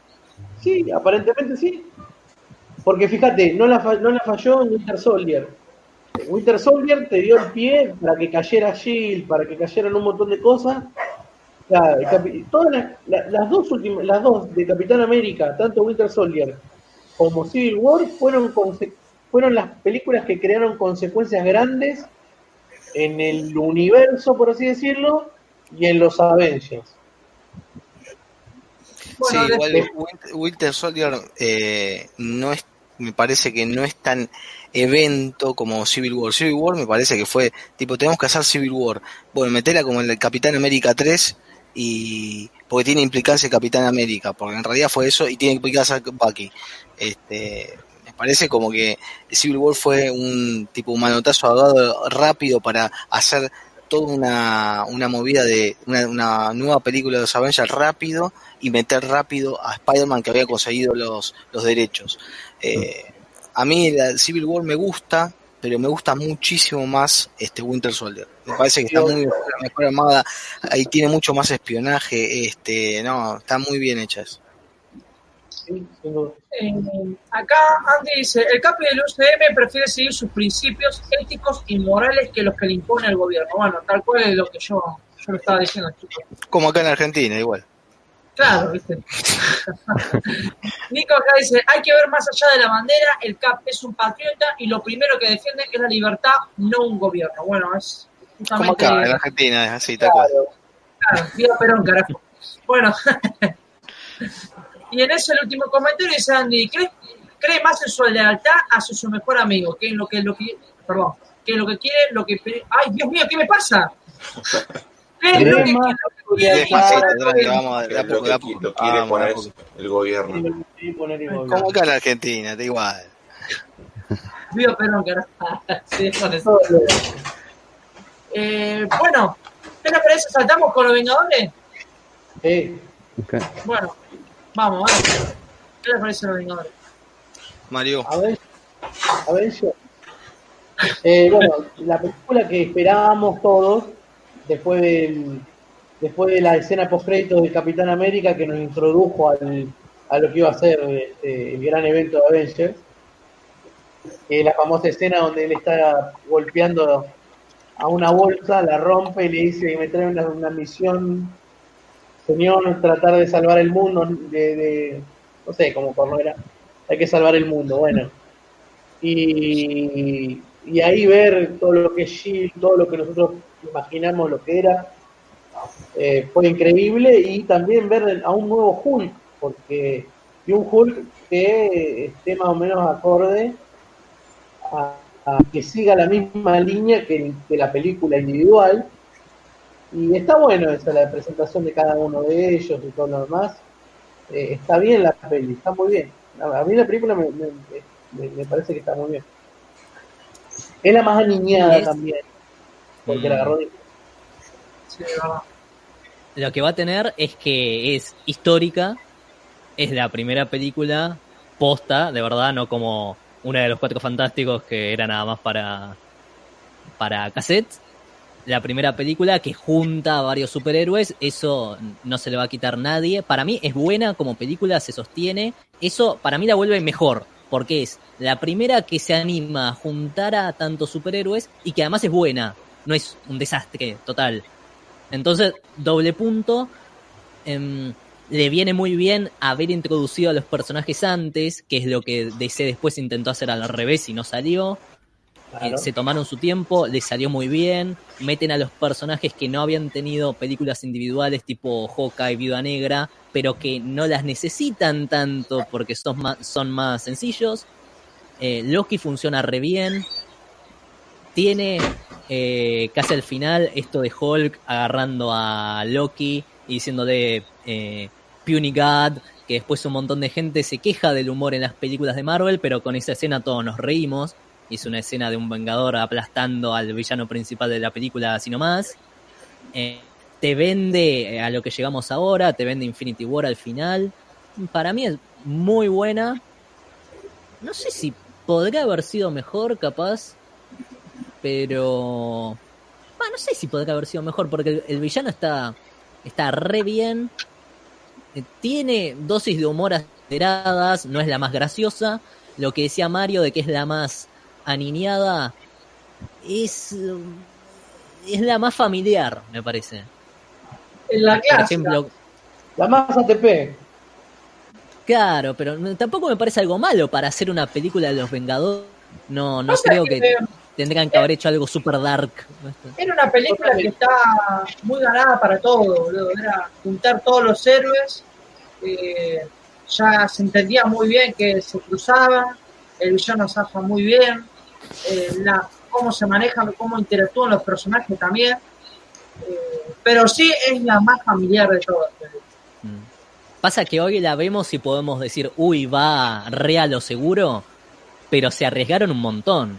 Porque Sí. vimos después con lo que hizo DC que era re fácil cagarda haciendo este. Va, la vimos después. Avengers 2, 5 puntos por abajo de esta. Va, no sé, ¿qué piensan ustedes después? Ahí le Veremos. Ahí le agarró el ego creativo a Whedon. Nada, es cuando tiene más libertad. Igual te digo una cosa. eh, bueno, pará, igual. De, Chico, ¿qué opinan ustedes? Venga, Vengadores, sí. Seguimos con esta. No, a mí Vengadores 1 me gustó. Igual en ese momento yo era medio chico, tampoco ser muy grande que digamos, ¿no? Pero me acuerdo que había ido al cine y yo agarraba y yo lo que más odio en los cines es ir con los pibitos. O sea, los pibitos los odio, hay que ser sincero. Entonces estaba sentado, quería concentrarme en mirar la película y tenía dos nenitos al lado mío gritándome. Y yo agarraba y decía, la puta madre, que termine la película. Después la vi sentada en mi casa tranquila y va así, me gusta la película, está bien, se sostiene. Es una buena película. Sí, a mí también me gustó, me parece que lo que, lo que decía acá el Critiques, este, eh, sobre que juntaba los personajes por primera vez es un- una persona, una, es un, un evento único que veía ver a todos los, los personajes juntos por primera vez trabajando como equipo, donde se complementaban, vos veías que Capitán América tiraba el, el escudo, lo agarraba a otro, este Hulk agarraba a, ¿cómo se llama? Iron Man, este Hawkeye se tiraba, le agarraba a la viuda negra. Eh, excelente. Eso me pareció, era lo que más rescato y que uno se quedaba como, wow, mira lo que logró Marvel. Lo único punto flojo que tiene la película para mí es el tema de la invasión de los Chutari, que es totalmente como que lo sacan de la galera con Loki al frente, pero eh, lo que pasa que el plato principal de- del villano era Loki. Entonces, este, Loki opaca todo eso, te olvidas todo eso porque está tan buena en las escenas de acción y con y a alguien le tenían que pegar los Avengers, entonces este te olvidas de que es al pedo que estén los estos bichos raros con este con los chutari que, que después vos no entendés al final es como que te dan a entender de que había un tercero que había contratado para este eh, para conquistar la tierra que era que era Thanos Eh, no sé a mí me pareció una un evento único o sea es como eh, vos me decís, eh, esto nunca lo ibas a lo, lo- lo- lo ibas a ver alguna vez en el cine, y yo te decía, no, no creo. Y cuando lo ves decís, es increíble esto. Tal cual. Sí, lo que decía Kyle de los Chitori es lo que le pasa a todas las películas así, evento. En los cómics pasa lo mismo. Que tenés un grupo de superhéroes que no todos tienen el mismo nivel de poder, además de que tenés muchos, no tenés dos o tres. Y le tenés que dar a alguien para que se peguen con esos. Si no, ¿qué hacen Viuda Negra o Hawkeye? Miran. Muchas cosas que me puedo imaginar, pero este, este, Con la guerra de la leche y eso. claro, o sea, que- Dale, dale, dale, Sí, ya lo dije, falta espejo, falta espejo acá. Este, nah, sí, sí, totalmente de acuerdo. O sea, es, es un poco con- relacionado con eso, ¿no? Pero eh, es un evento, para mí es muy buena peli. No sé, Justo lo que decías vos de... Sí, sí. Bueno, No. Bueno, ju- no, no, se vivían pisando. Justo eh, está muy bueno, me, me había olvidado de eso, lo que decía él, que era como las páginas dobles, teníamos como splash pages. Y eso, Whedon, de toda la gente que dirigió cosas de superhéroes, es el que lo hizo mejor. Porque está llena Vengadores. La segunda también, que mucho no, no me gusta, pero también tenés escenas así a página doble, tenés a todos los Vengadores juntos, que vos decís, esto parece sacado de un cómic, y Sí. no es algo que tengan otro tipo de películas de, de acción. La escena de cuando pelean todos ahí en círculo con, con todos los robots Ah. de una de las mejores escenas del UCM, boludo. tremenda. Sí. La verdad, no. Bueno, Guilla, a ver, hablá vos de Vengador, así ya. Ah. vamos a ver. Eh, bueno, básicamente es la que crea un- una nueva era en el cine de superhéroes. Básicamente fue la que dio el boom total, reventó todo. Y, ya la primera película, vos la podés ver y, es genial porque lo que tiene esta Avengers 1 eh, son los personajes, cómo interactúan entre ellos. Hay una escena que está genial, es cuando empiezan todos a discutir, ¿no? Que Tony, no sé qué, que discute con, con Steve Rogers, que luego que eh, Nick Fury eh, está diciendo una mentira, y luego Thor le dice esto, no sé qué, y Black Widow se mete, y, y se meten todos, ¿no? Y ca- cada, uno tiene su- sus temas, ¿no? Y es genial ver todo eso en una misma escena, en una sola película, con diferentes personajes que tienen diferentes películas y temas, personajes, y un montón de cosas más, ¿viste? Una locura. es genial, la primera, genial. A mí, eh, ya. Y tam- aparte que también la escena post-crédito de Vengadores. Sí, Perdón, me acabo de acordar de una escena, la introducción, la primera vez que aparecen los tres juntos en la pelea esa en el bosque ese. También las peleas, son- cómo interactúan entre ellos con sus movimientos, genial. Entre ellos. Ahí te das cuenta para mí, en esa primera escena, cuando están los tres juntos, que Iron Man funciona mejor en equipo. Que es paradójico, porque el tipo no funciona en equipo, pero en las películas, todos los comentarios que hace, en las de Vengadores, funcionan todos. Ja, Para mí es uno de los que mejor funciona. el chiste de Shakespeare de, contra todo. Claro, ¿Qué, qué es esto? ¿Shakespeare en el parque? Ah, ¿viste? Caminando, ¿viste? O dice, Claro. baja el martillo, bueno, no le gusta el juego. No, no, sí. Ah, Ahí, Andate, turista. Existe un dios. el superhéroe más- buleado fue el Capitán América en esa película. Ujú.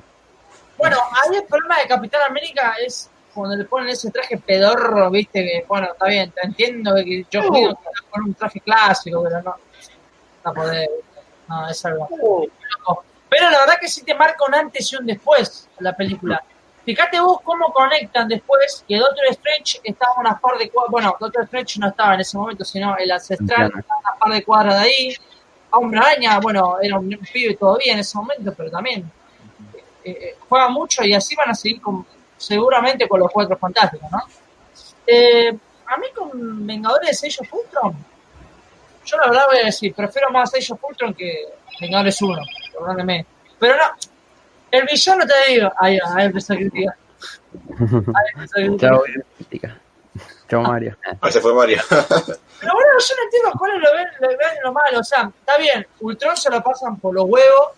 Entiendo que es re Pinocho por ese lado. Pero la, Voy a hacer que no escuché eso. pero, pará, la cantidad de personajes que te meten conectados Y esa escena, la, poniendo sí que los Vengadores juntos, no, no puede. Creo que le da mil vueltas a lo que fue la primera escena de la primera Vengadores, ¿no? Y bueno, la batalla final es un poco más creíble. La ciudad está a punto de caer y si esa ciudad cae en la tierra te genera un enorme cráter. Es más creíble con invasión, ¿viste? Eh, pero bueno. En realidad la película no está mal. Quizás, como vos decís, el problema es Ultron. Porque las escenas de acción y todo lo demás está bueno, pero no me gusta, o sea, no me gusta más que la primera. No voy a decir eso, porque es mentira. Pero. La película. Para, había lanzado el cómic La Era de Ultron, en la que Ultron derrota a todos los Vengadores. Tenés esa peli animada en la que los hijos de los Vengadores tienen que vencer a Ultron.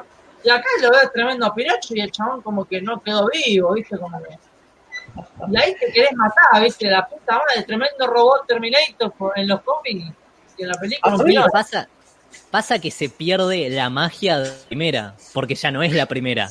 En la primera ya ponele, aunque no hubiera sido tan buena, si hubiera sido mediocre, ya con que aparecieran los Vengadores juntos era suficiente. Y encima fue buena. y en esta, con mostrarte los Vengadores de nuevo, ya no alcanza. Se, tiene que tener algo más. Y encima, el villano es re flojo. La idea me parece buena, ¿eh? Que no hayan querido meter todavía Ant-Man y hagan que lo crea Iron Man. Y por eso Ultron es gracioso, está medio justificado, pero te chupa un huevo el personaje y encima lo hacen percha así nomás. Sabes que en la que lo agarra Toro lo revienta. Y de hecho, creo yo que la película se salva, porque Joe Whedon tenía pensado meter a Capitana Marvel. La otra vez acá una escena de que aparece la Capitana Marvel al final de la película. Spider-Woman quería meter, mira la locura, ¿no? Y acaba Marvel con ganas de meter a la Pantera Negra. El chabón, lo que pasa es que es así, el chabón eh, le dieron carta blanca porque los Avengers hizo una genialidad, ponele. Eh, acá le quiso meter su marca personal y la hizo un poco más blandengue, por así decirla. A la película no me desagrada del todo, del todo, del todo. Me parece que tiene buenas cosas. Me parece que se tendría que haber aprovechado un poco más al varón Von Stroker, porque el varón Von Stroker ah. es un personaje importante en algún otro lado, ponele, no te digo, pero lo podrían ser usado tranquilamente en Black Widow, si querés. Sí, Para mí lo malo fue que Quicksilver acabó fuego de una, no, no lo ah, aprovecharon. Otra, desinteligencia, que, que Quicksilver lo hagan cagar con un tiro. O sea, me parece que no, no. Después todo, todo, todo el resto, más o menos. Yo, las ideas que tiene un trono están un poco locas, pero tienen un poco de sentido en, en su mente, en su juego. Y, bueno, que aparezca Visión, que aparezca Scarlet Witch, Silver, me parece que también fue un lindo juego, ¿no? Eh, pero tiene cositas, tiene grandes eh, páginas dobles como la intro de la, de la película que van al, al compound de, de Hydra, y saltan todos, viste, que todos quedan ah, Hay otra cosa más que dijiste, Mario. ¿Sabes qué le falló esa película? Le falta un poquito de información. Porque si bien Shield desaparece después de Winter. A ver, no es que desaparece, pero uno debe entender, bueno, la mitad eran de Haida. Seguimos con la nuestra, ¿no? Netamente la película te dice, no está más Shield. Pero eso tenías que ver la serie de Agente Shield, que había lanzado John Whedon y ahí empieza la pelea de Kevin Page. No, no, no. No hay que mirar la serie porque nadie te va a mirar después una película en la serie, ¿viste? Y ahí empezaron los quilombos y ahí se pararon las dos cosas a la vez. Por eso, si la ves hay un poquito de falta de información, te digo. Vale, después tenés, tenés lo de Iron Man, que no lo dijimos cuando hablamos de Iron Man, pero en el final de Iron Man 3, Iron Man deja de ser Iron Man, o es como que es, bueno, no importa, pero destruye todas las armaduras, y es como que ya nunca más se la, se la va a volver a poner, y en la película siguiente está con la armadura y ni se menciona nada. Claro. Ah, volví a ser Iron Man porque sí, porque tiene que seguir el universo. Nunca se vuelve a tocar. Es como lo de Thor. Son inconsistencias que comparadas con, no sé, la saga de X-Men se la dejas pasar. O la Además, como tenés cosas buenas. Entre Natalia y Bruce Banner, o la innecesaria ir a la cabaña esa de Hawkeye. Uy, mirá esa escena. ¿Sabes qué hay para mí? E, esa escena creo que frena la película. Es huevo, Porque- eso es huevo. Porque es para Mirá, desarrollar a. Hawkeye, es para hacer algo con Hawkeye, que si no está de adorno, Exacto. y a Black Widow ya la tenía para hacer el interés romántico de, de Bruce, entonces ya la tenía ocupada, pero se para la película a 15 minutos, que van a jugar a la casita. que el que iba a ser boleta ahí, porque estaba todo dado, estaba todo dado de que sea boleta era Hawkeye. Hasta que el boludo se interpuso en medio de los dos y recibió Sí. los porchazos. Claro, hay, hay que ver si, como dice hay que ver si Nicole. lo dejaban, ¿eh? otra cosa más. Mirá lo que dice Gabriel. Los Vengadores, la semana de Ultron. Que también. Sí, mal, la el título pifiada. cualquiera. Sí. No, no, muy eso, ese tema. El fin de semana de... La era, la era, sí, bueno, sí, sí. La escena, esas escenas de. Los trailers te convencían de que Ultron venía a ser el buen Mastery. Paparata, boludo. No, no. No, muy Perdón, hago una, hago una pregunta a los, a los a todos los integrantes. ¿Era necesario haber metido a Ulises Claw? Sí, yo creo que sí. Ah. Mirá, yo, yo te digo una cosa. Podría no haber estado y no pasaba nada, pero... Yo que leí las historias de Black Panther, está bien manejado en los cómics. Pero, y lo estaban haciendo bien en la era de Ultron. El chabón estaba metido, bueno, te entiendo. Y en la Pantera Negra, te lo liquidan de uno en la película. Ya no sé si ahora va a aparecer de vuelta el tipo, ¿no? Que ahí es, ya no sé si fue decisión de Marvel o del director. Pero para mí estaba bien. Película del universo Marvel. ¿Cómo? ¿La peor? Peor película del universo Marvel. ¿Cuál? Pantera Negra. ¿cuál? Pantera Negra. Por fin, Ah, eh, por fin, loco, por fin. Boludo. Info- eh, a ver, infladísima en los premios Oscar del año pasado. ¿no? Ah, es-. Sí. Innecesario. Innecesario. ¿Sabés La qué? Creo que... Todo el mundo tirándole flores a la hermana, que es una infumable is Wakanda. pedo. Personaje al pedo. Después lo- los rinocerontes de mierda en CGI horrible, berreta, no pelea Por fin alguien que dice la posta, loco, alguien que dice la Sí, posta. a ver si que alguien me banca en esta. A ver si alguien me banca en esta porque no encontré a nadie que diga esto en ningún lado. Me Ah. pareció una cagada el villano también. O sea, no, no me gustó la película en general. Pero sabés vi en que a mí- todos lados sí. que era el malo, el mejor villano de Marvel hasta Thanos, hasta que apareció Thanos. Y yo, yo veía a un rapero, a un rapero huérfano, que No. yo me reía cuando aparecía, ¿eh? yo me di cuenta al, Te al primer momento de que empezó la película que iba a ser Killmonger. Mirá, mirá Era- cómo trabaja. era- Mirá, era- Michael B. Jordan. Michael B. Jordan trabaja así, mirá. Michael B. Jordan es un... Está haciendo un videoclip. Siempre haciendo esta. esta Era- Así, no chabón. sé si- Decían, decían que iba a ser el nuevo Joker, iba a ser el Heath Ledger del MCU. Ah, cualquier cagada van a hacer. Mirá, a mí en su momento sí que te puedo aceptar de que el, person- el villano.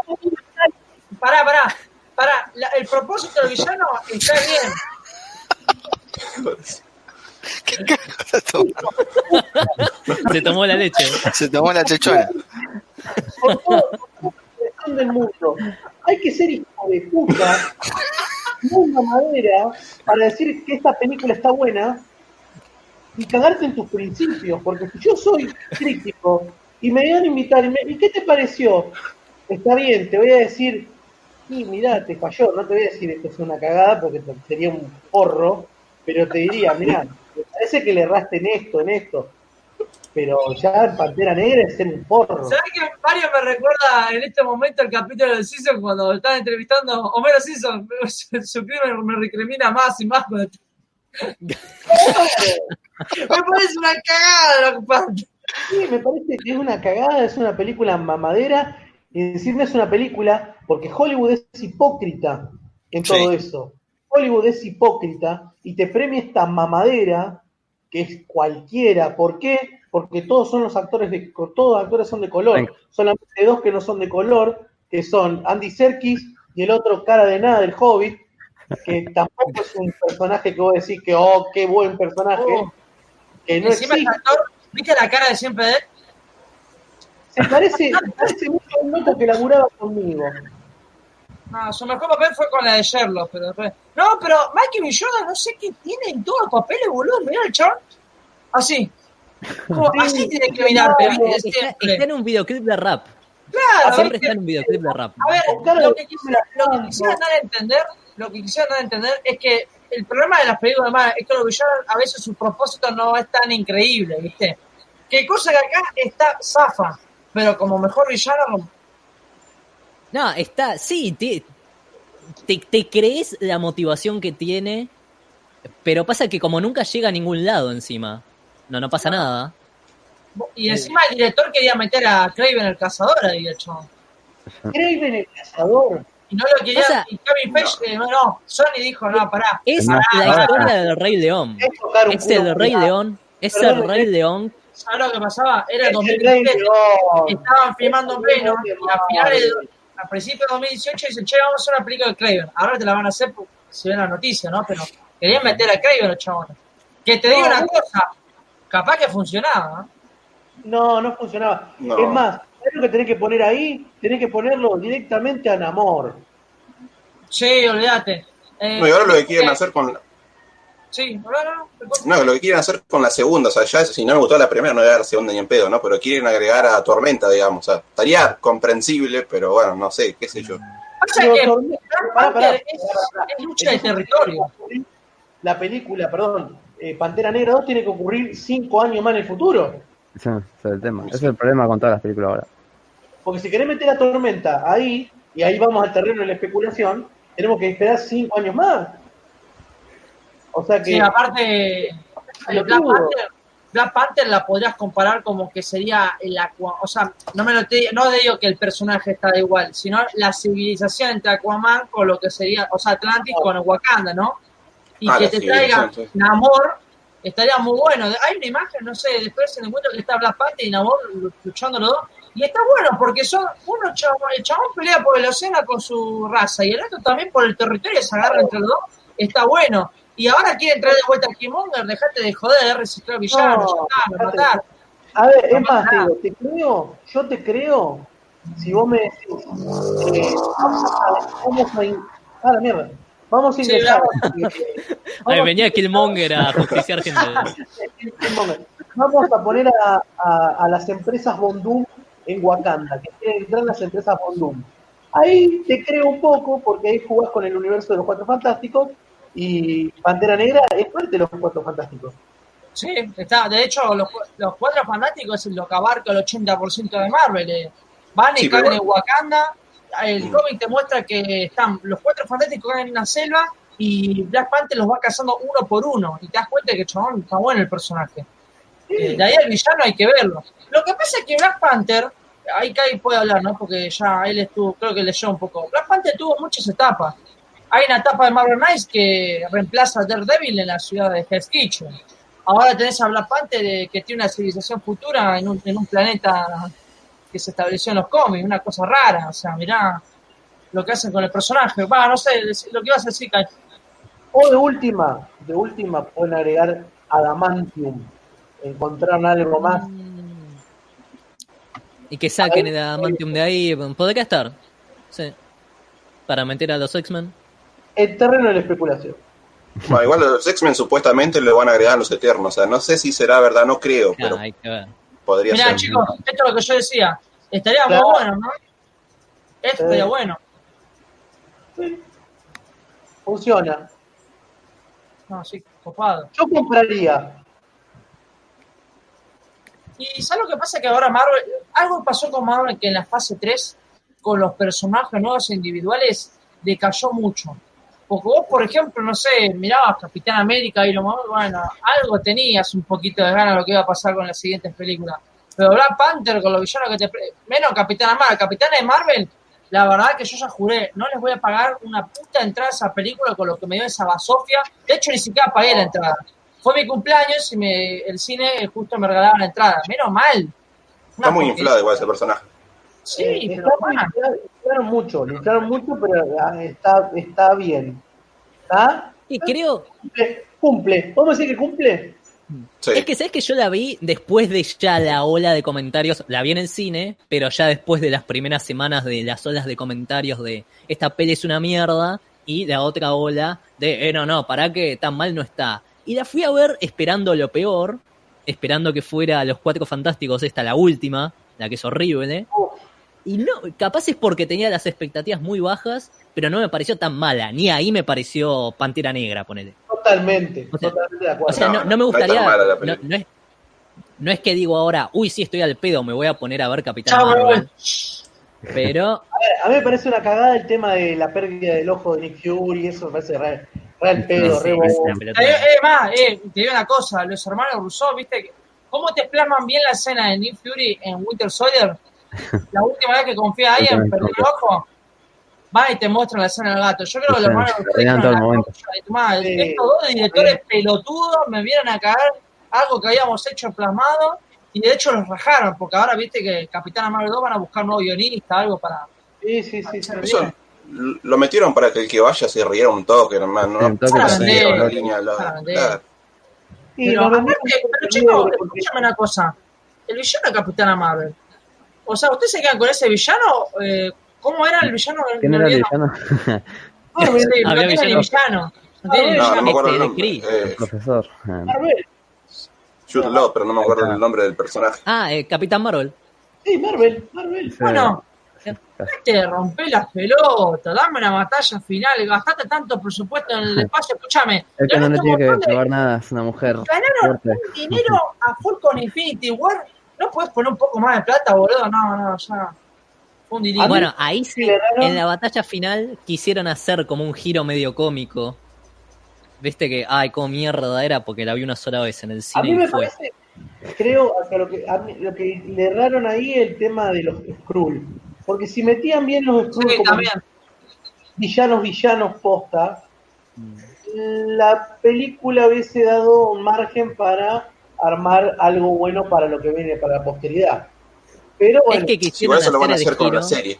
Claro, es que quisieron hacer el giro ahí, que en la película, o sea, si vos desconoces a los personajes como lo que dijimos de Iron Man 3 o de la tercera de Thor, si vos no conoces a los personajes o Invasión Secreta y eso, decís, ah, apa, el giro está bueno, incluso aunque los conozcas, porque te estás esperando que sean malos. Sí. Y es, no, mirá, los malos eran los otros, ¿viste? Y ves detalles de la guerra y qué sé yo.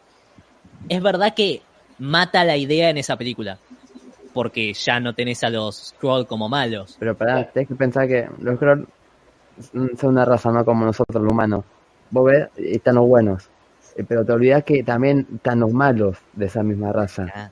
Obviamente no la vimos Claro, la película, pero ya Esa es la idea de la película. un desarrollo que en la siguiente aparezcan los malos y estén en todo lo bueno y bueno, se haya todo un enfrentamiento ahí regroso. Qué sé yo. No, pero te digo una cosa, la película, hay una- la escena esta, la batalla al principio que están cazando a los Skrull, que está toda la escena oscura, patético también, no entendés nada.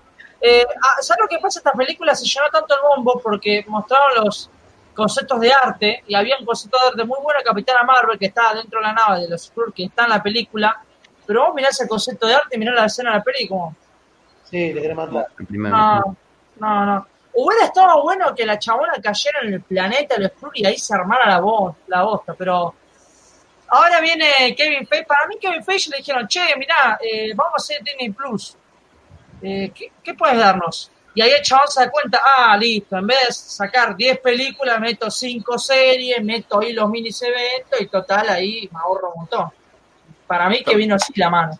No sé, yo lo único que pe- pienso yo que eh, ahora sí, ahora sí vamos a hablar este, lo que es eh, futuro, porque ya todos sabemos lo que es Infinity War y, y, y Endgame, que bueno, ya está más. Que- igual te digo una cosa, acá Kai se está haciendo boludo y no está hablando nada. ¿eh? ¿Qué pasa, Kai? No, es que coincido con Mario con respecto a, a Black Panther. Me parece es, es un es un film políticamente correcto para un- una sociedad determinada, la sociedad que vivimos hoy y que no comparto para nada. De hecho, ni la, ni la vi la película porque no me gustó desde, el inicio eh, cómo planteaba las cosas y, me, y menos me gustó cuando vi los premios Oscar, eh, cómo la premiaban y cómo este, vanagloriaban todo el tema de, de las personas de color, que nada, eh, era, era digamos totalmente innecesario. Y la, capitana, la capitana Marvel es lo mismo. es exactamente lo mismo, no la voy a ver, no la voy a ver porque es de, de nuevo, eh, pero con el tema de este el feminismo y todo eso, y yo lo que quiero ver es una película de superhéroes, quiero divertirme, este, y me parece que no me tienen que dar ningún mensaje político o ningún mensaje este sociopolítico para que yo vea una película y diga, ah, bueno, sí, este, hay una mujer que puede romperle, patearle el orto a los otros. Eh, la Mujer Maravilla, ponele, este, tiene, tiene un mensaje feminista y no, no tiene un doble mensaje. Este, eh, la, la de Marvel tiene mucho eso. No cae en la misma boludez y en lo, lo políticamente correcto y la hipocresía que tenemos todos. Exacto, exacto. Eh, A mí eso, eso me jodió mucho, tanto de Black Panther como de Capitana Marvel. Y son dos películas que no las vi y no las pienso ver. De hecho, Brie Larson me parece horrible en el, en el personaje. Me parece que es una mina que tiene cero carisma, este, cero para el papel. Y vi el fucking trailer nada más, ¿eh? O sea, vi el fucking trailer y dije, esto es igual que Black Panther, pero para las minas. Dar un buen día. Pasa que Abril Larson, eh, está bien, ¿no? Vamos a separar dos cosas porque acá hay un comentario que no sé si va para ustedes, chicos, ¿eh? Eh, no Mira, sé. ahí No una sé, Lo están viendo. No sé si lo están viendo, no sé qué más, pero no me quiero, La- quiero separar dos cosas. Ah, Una sí. cosa que no te guste Capitana Marvel, pero otra cosa es la actriz. La actriz hace su papel y ya está, ¿viste? Yo, por ejemplo, la chica la conocí en Scott Pilgrim, que a mí me gustó su papel en ese, no sé si ustedes la vieron. ¿De El Rom? papel de la mina. La es muy buena, sí. Está muy buena. Pero Mira, Sí, acá que. digo, sí, me ac- me da- de hecho, me acuerdo que le estaban con un caño a la mina porque por la película y justo esa semana estaba sacando su propia película de Netflix con Sackman Jackson, me parece. Y decían, ay, va a ser buena, buena película, buena película porque es una gran actriz. Apenas se estrenó y yo vi esa misma gente que defendió, yo me pareció una mierda de película, la verdad que no sé. Se canta. Bueno, vos, vos, vos- aparte vos le diste 10 de 10 en el WhatsApp. Yo me acuerdo que estuviste el estado de WhatsApp, 10 de 10 la película, dejate de joder, no, y- que- en sentido. Eh, qué sé yo. Eh, Ah, bueno, que- no, Quería hacer un asterisco acá representando a ese, lo que diría Ezequiel Espejo si estuviera acá, que es que todas las películas tienen mensaje. Una cosa es que vos lo quieras ver o no, porque los directores no son entes venidos del espacio. No, Entonces, una, Una cosa es que sea, en algunos casos es mucho más obvio que en otros. En algunos Una casos cosa- te pone un mensaje que te moviliza, pero Una cosa- todas, todas las obras tienen mensaje. Todas. No, pero Una una cosa es que tenga un mensaje, y otra es que te lo impongan a la fuerza, como te la quisieron imponer con Black Panther, sí. y como te lo quieren poner ahora con, con Ave de Presa, Con o con Piratas cualquier otra película pelotuda que venga, en decir, ay, Girl Power, y yo tengo la mejor con las minas, so- es lo yo soy el primer defensor de después de este directo no sé si va a terminar bien, ¿eh? No venía más mayo. Retuitear. Se fue al carajo, Mario. Flaco favor, pero no serio, digo, flaco favor le hacen poner estas películas de mierda que te quieren vender un mensaje porque te quieren vender un muñeco, te quieren vender una pelotudez, utilizando una causa tan justa y tan noble como es lo que, lo que sucede hoy en día con, con las mujeres. No, obvio. Además, más este tipo de películas que son de superhéroes son para la girada. Pero Ah, claro, uy, uy, sonó medio fuerte, pero el, el mensaje Ah, que, que hacemos nosotros acá, ¿no? Pero el mensaje que te mandan es re básico y lo que van a... A ver, no, no vi, Hardy- eh, no vi la, la de Harley Quinn, mirá, porque ni siquiera sabes de presa. Pero lo que van a hacer es algo súper básico. A lo que voy es que, por ejemplo, me pasó en, en que era en Endgame. La terminé de ver y un amigo me dijo, ay, pero viste esta escena que es para las feminazis, qué sé yo. Y yo me quedé como, ¿qué escena? Y seguro ustedes ya saben.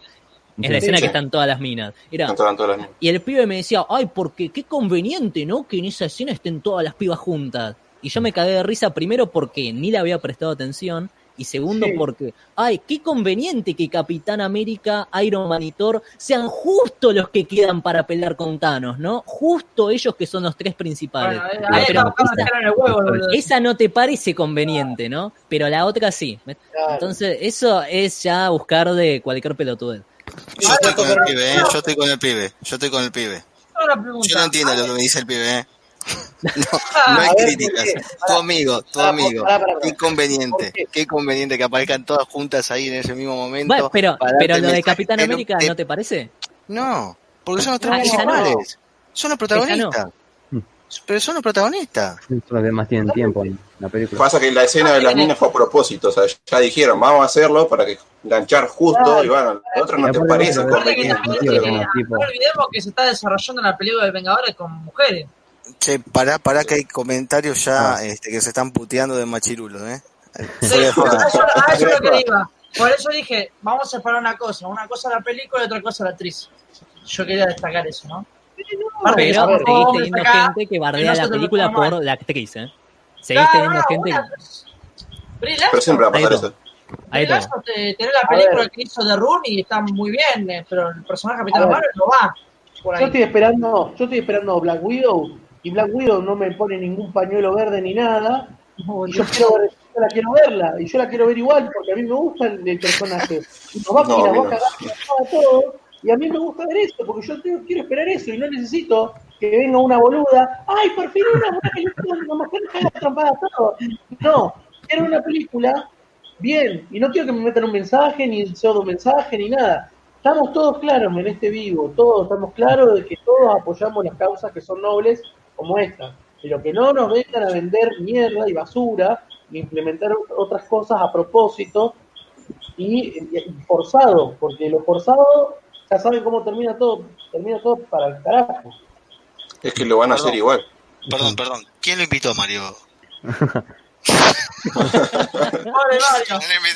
Ay, Mario, pero es que sí, cagón en el sector 8 y 14, ¿por qué no te vas a tu propio planeta, pelotudo? ¿Por qué no volvés a tu planeta? Dale. No no era Te lleva tu anillo. Pará, pará, ¿no era que te dedicabas a dibujar de cómics en la propia historieta? Bueno, no, anda a vivir de eso. pero No más por y Mario, y ahí Mario te lo tiene que hacer ahí. Y mandale Pero saludos a tu mujer, Runner. pero fuera broma, eh, ¿ustedes qué, qué esperan de, de Black Widow? Una Nada, película de Nada. carajo. Un mensaje feminista. nada. Yo La mejor espero una película de Marvel. Yo, yo espero una película de carajo. ¿Sabes qué yo espero? Que aparezca Iron Man. Ah, Otra vez, por el amor de Cristo. No, no, tú- joda. No, no, bueno, pará. No, pero es que va a aparecer.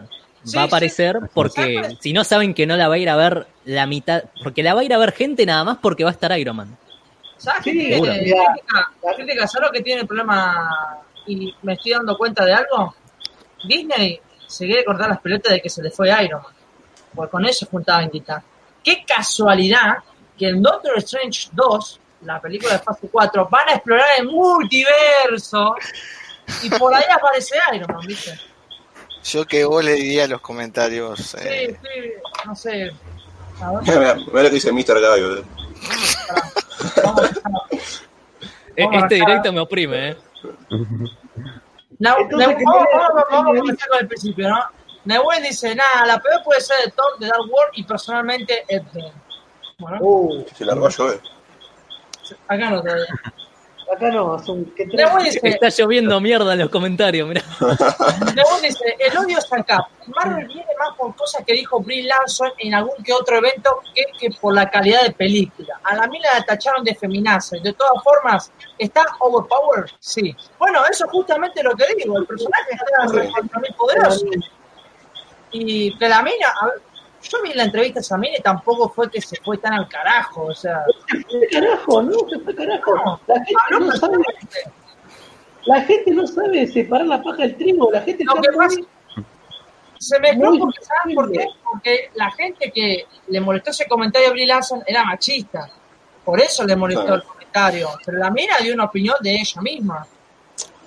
Que la mina es como muy, muy directa para decir las cosas. Entonces dijo algo, a alguien no le gustó y dijo, ah, ya está, esto dijo tal cosa, pum, la tachó, es así.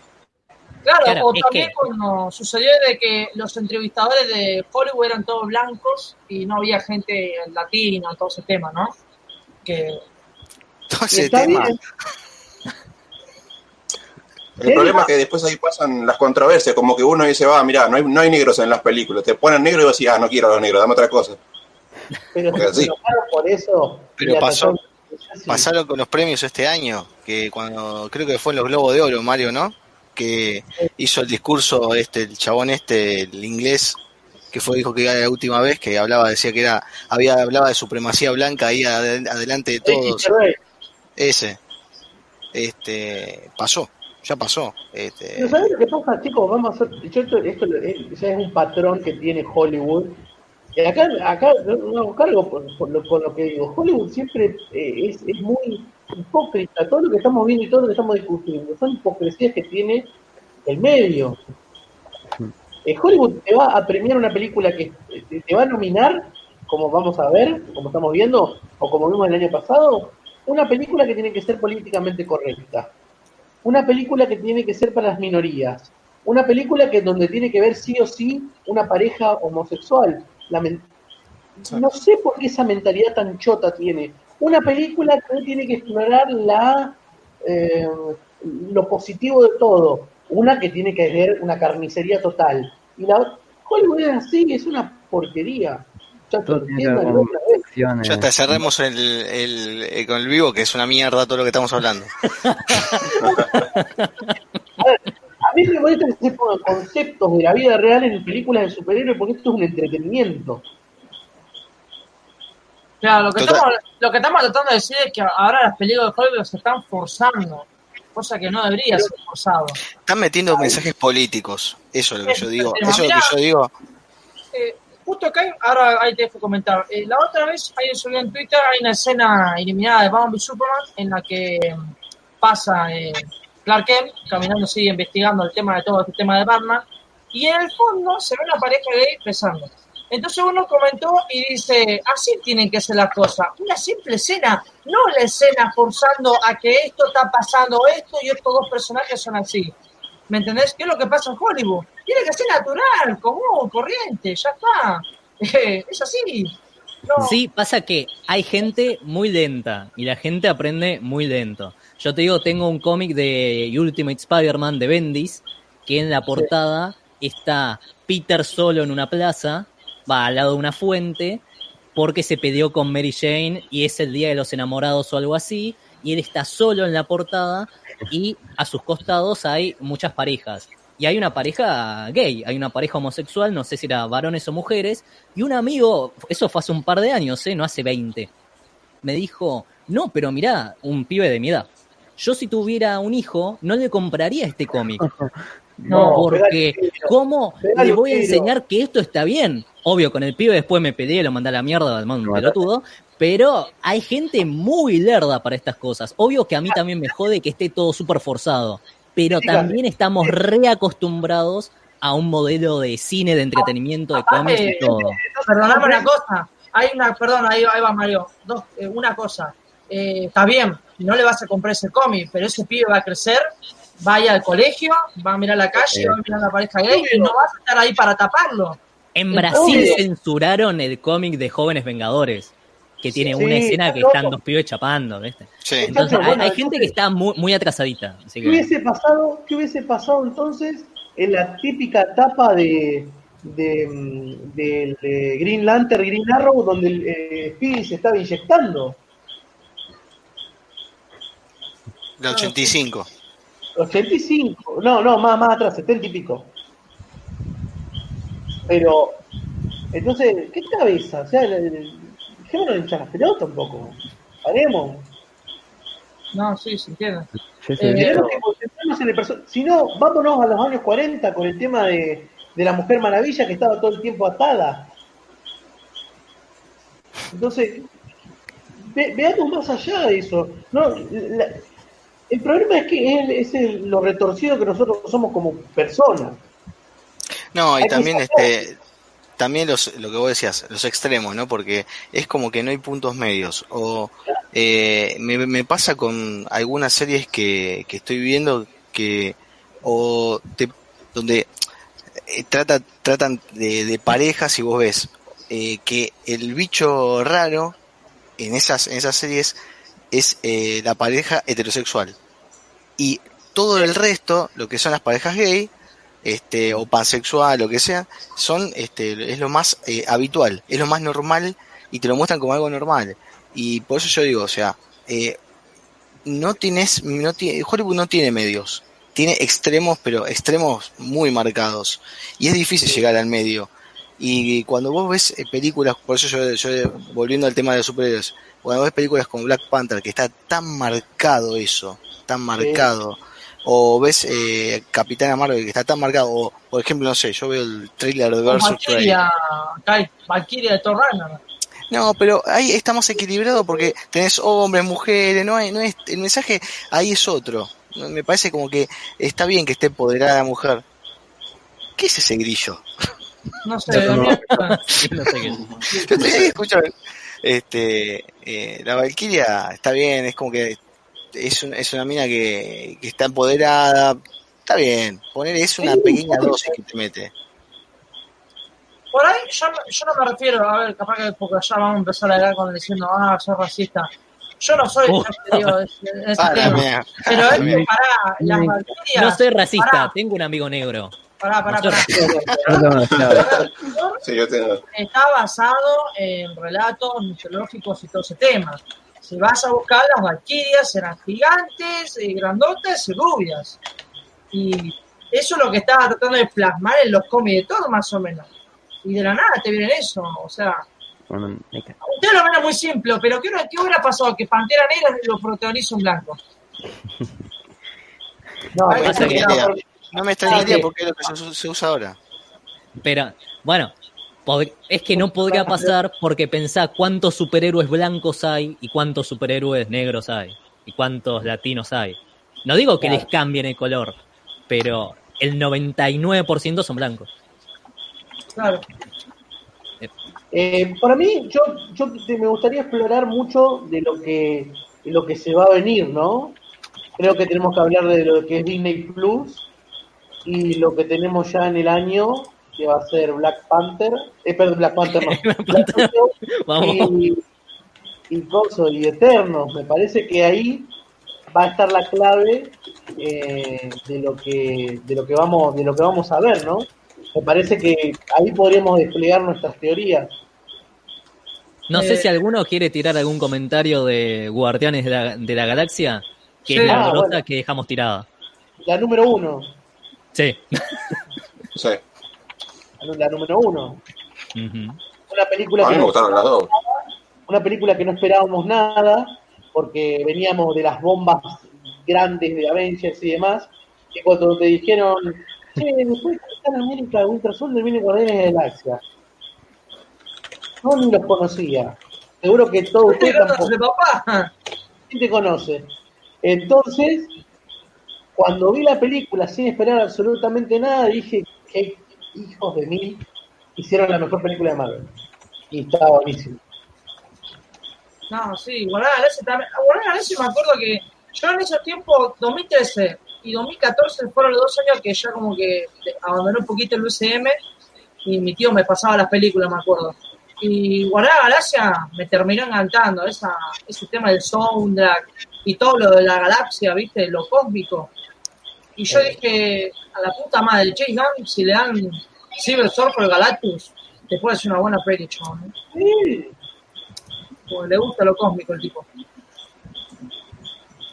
Así que no sé qué opinan ustedes, chicos.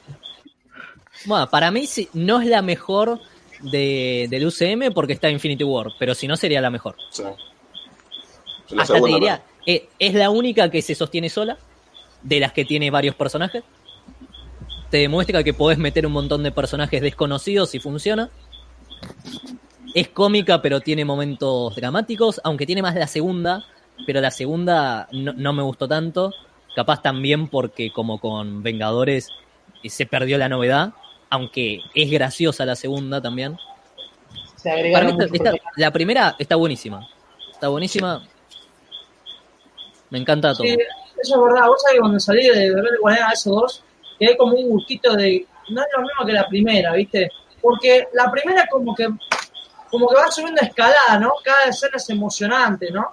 Y la segunda, como que se queda en una escena, tiran chistes entre todos, tienen después chistes con el padre Star-Lord, ¿viste? Como que va una ruleta. Es como Claro. que la primera estaba acá y la segunda está acá un poquito más abajo. Claro. Tampoco. Aunque te digo, la batalla final de los dos, muy buena, ¿eh? Perfecto. Yo te digo que capaz no estaba tan metido, pero el momento en el que Star-Lord se convierte en Pac-Man me sacó. Me- no, no, no es que me enojé, pero es como que me sacó de la película. El único momento en el que yo dije, ¿qué? ¿Qué? ¿Eh? ¿What? Pero después hay momentos que están recopados. Pasa a Drax, lo usan de, de chiste, Sí. se convierte como Thor en Endgame, pero funciona, pero funciona re bien y está buenísima la escena con Mantis. Viste que Mantis le toca la mano y se larga a llorar mientras Sí. el otro chabón está ahí re duro y parece que no siente nada por todo el dolor que tiene. Está con la segunda, con la segunda de, de Guardianes es que Star-Lord, después de, después de la pelea que tiene con Ego, con el padre, se convierte en Superman, no sé, en Capitán Marvel, no sé, el gorno. Y después llega Infinity War y se come los mocos. Claro, es que Es pasa de nuevo, eh, lo convierte en un tarado después. lo convierte en un bobo. Exactamente. un Pero hasta lo dicen, ¿eh? O sea, ellos saben que lo hicieron. Porque en una escena, viste que están en. Cuando vuelven en el tiempo y todo esto, está. Ay, como es Nebula y Máquina de Guerra, y lo ven y dicen: "Eh, Es un tarado, ¿no? Sí. Sí. Sí. Bueno, Sí, eh, la verdad que una lástima porque está muy bien esa parte. Igual quiero destacar algo que me gustó mucho fueron los guardianes viejos, Estalón y toda Sí. esa horda que Mm. aparece al final, Eso está bueno para meterlo por lo menos en una serie. Camina. Bueno, ahora se supone que van a aparecer de vuelta en la tercera. Sería- Igual te digo, la tercera, mamita, cómo peligra. Porque, va, no sé si peligra, no se dio mal el tema. Este tema de que Chris Pratt estaba en una fiesta en su casa y hicieron con Ahí algo sí, eso fue por el tema de la mina que llevó al pibito. O sea, fue culpa de la mina, no de Chris, pero bueno, ya está, ya pasó. Bueno, pasó ese quilombo, después, lo embar- eh, después eh, tenés a Dave Bati- eh, Ba- Bautista, ¿no? Ahí está. Baptista, sí. Eh, Dave, se nota Dave que ese chabón, al chabón no lo tomaron de pelotudo. Porque agarrar a Gamora y Chris Pratt, capaz que no leyó ni un puto cómic y lo guarda de Galaxia, pero Dave sí se tomó en serio. Y el chabón Sí. dijo, "Eh, mi personaje es boludo. Y ahora se fue para DC. Y si se lo toman de serio, chau chau Marvel, ¿eh? No sé. No, no creo, no creo, no creo que van a morir, van a, van a cagar la gallina huevo de oro, porque la verdad que todo el mundo está esperando Guardianes 3 y más con la aparición de Adam Warlock. Y la idea de guardar a Galaxia 3 tiene que ser una bomba de personajes cómicos ya, me parece. Tiene que Es que meter yo- cosas. Claro, ya la, por ejemplo, esa película lo que te va a hacer te va a meter supuestamente a Adam Warlock.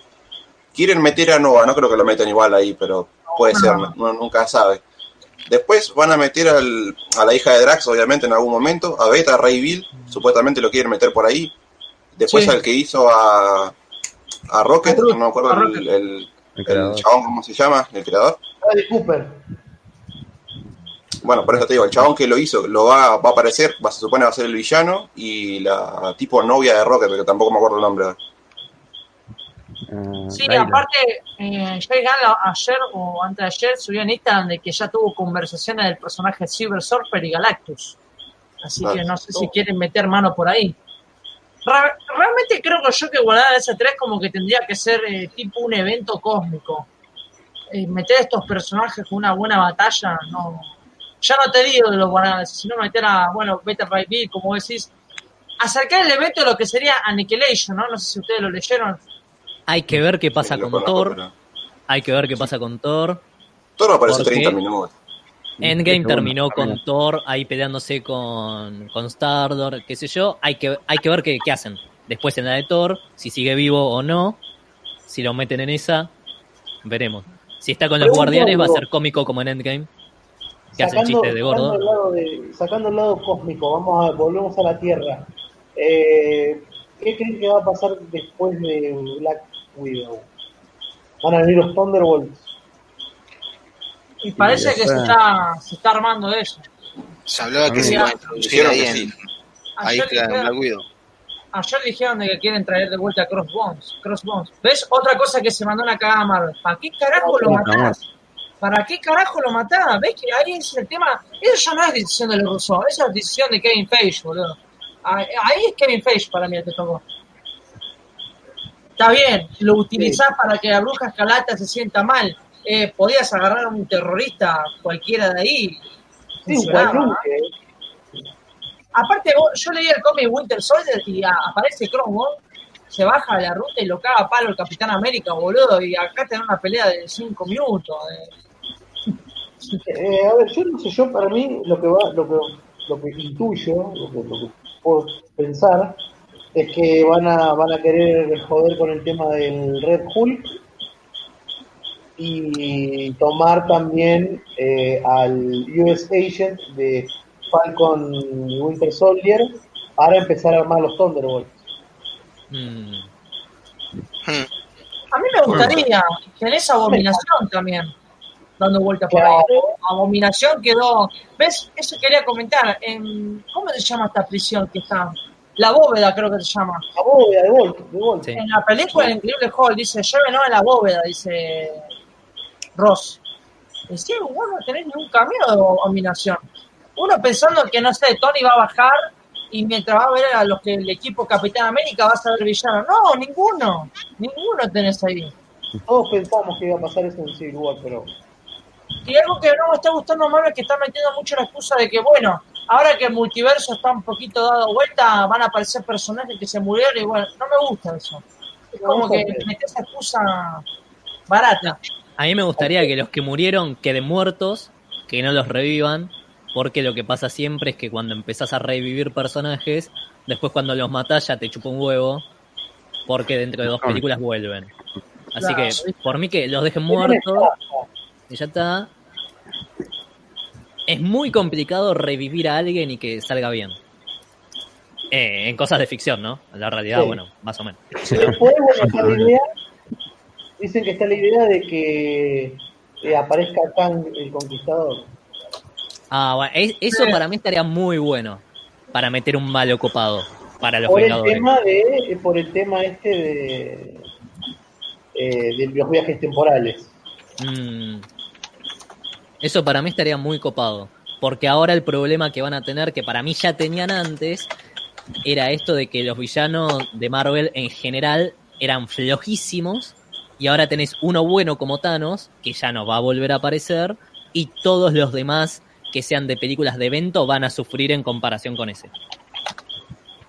Además de que va a ser muy complicado poner un malo que digas, ah, bueno, este es importante posta.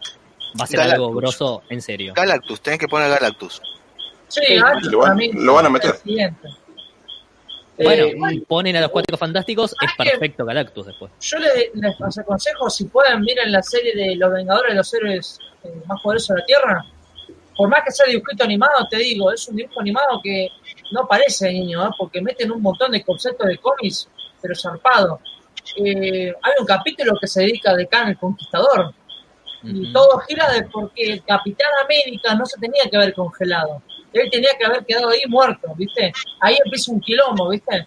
Y al pillón te lo deja muy bien parado. La serie esa es muy buena. Sí, el mal. Ultron de esa serie me gusta más que el de la película.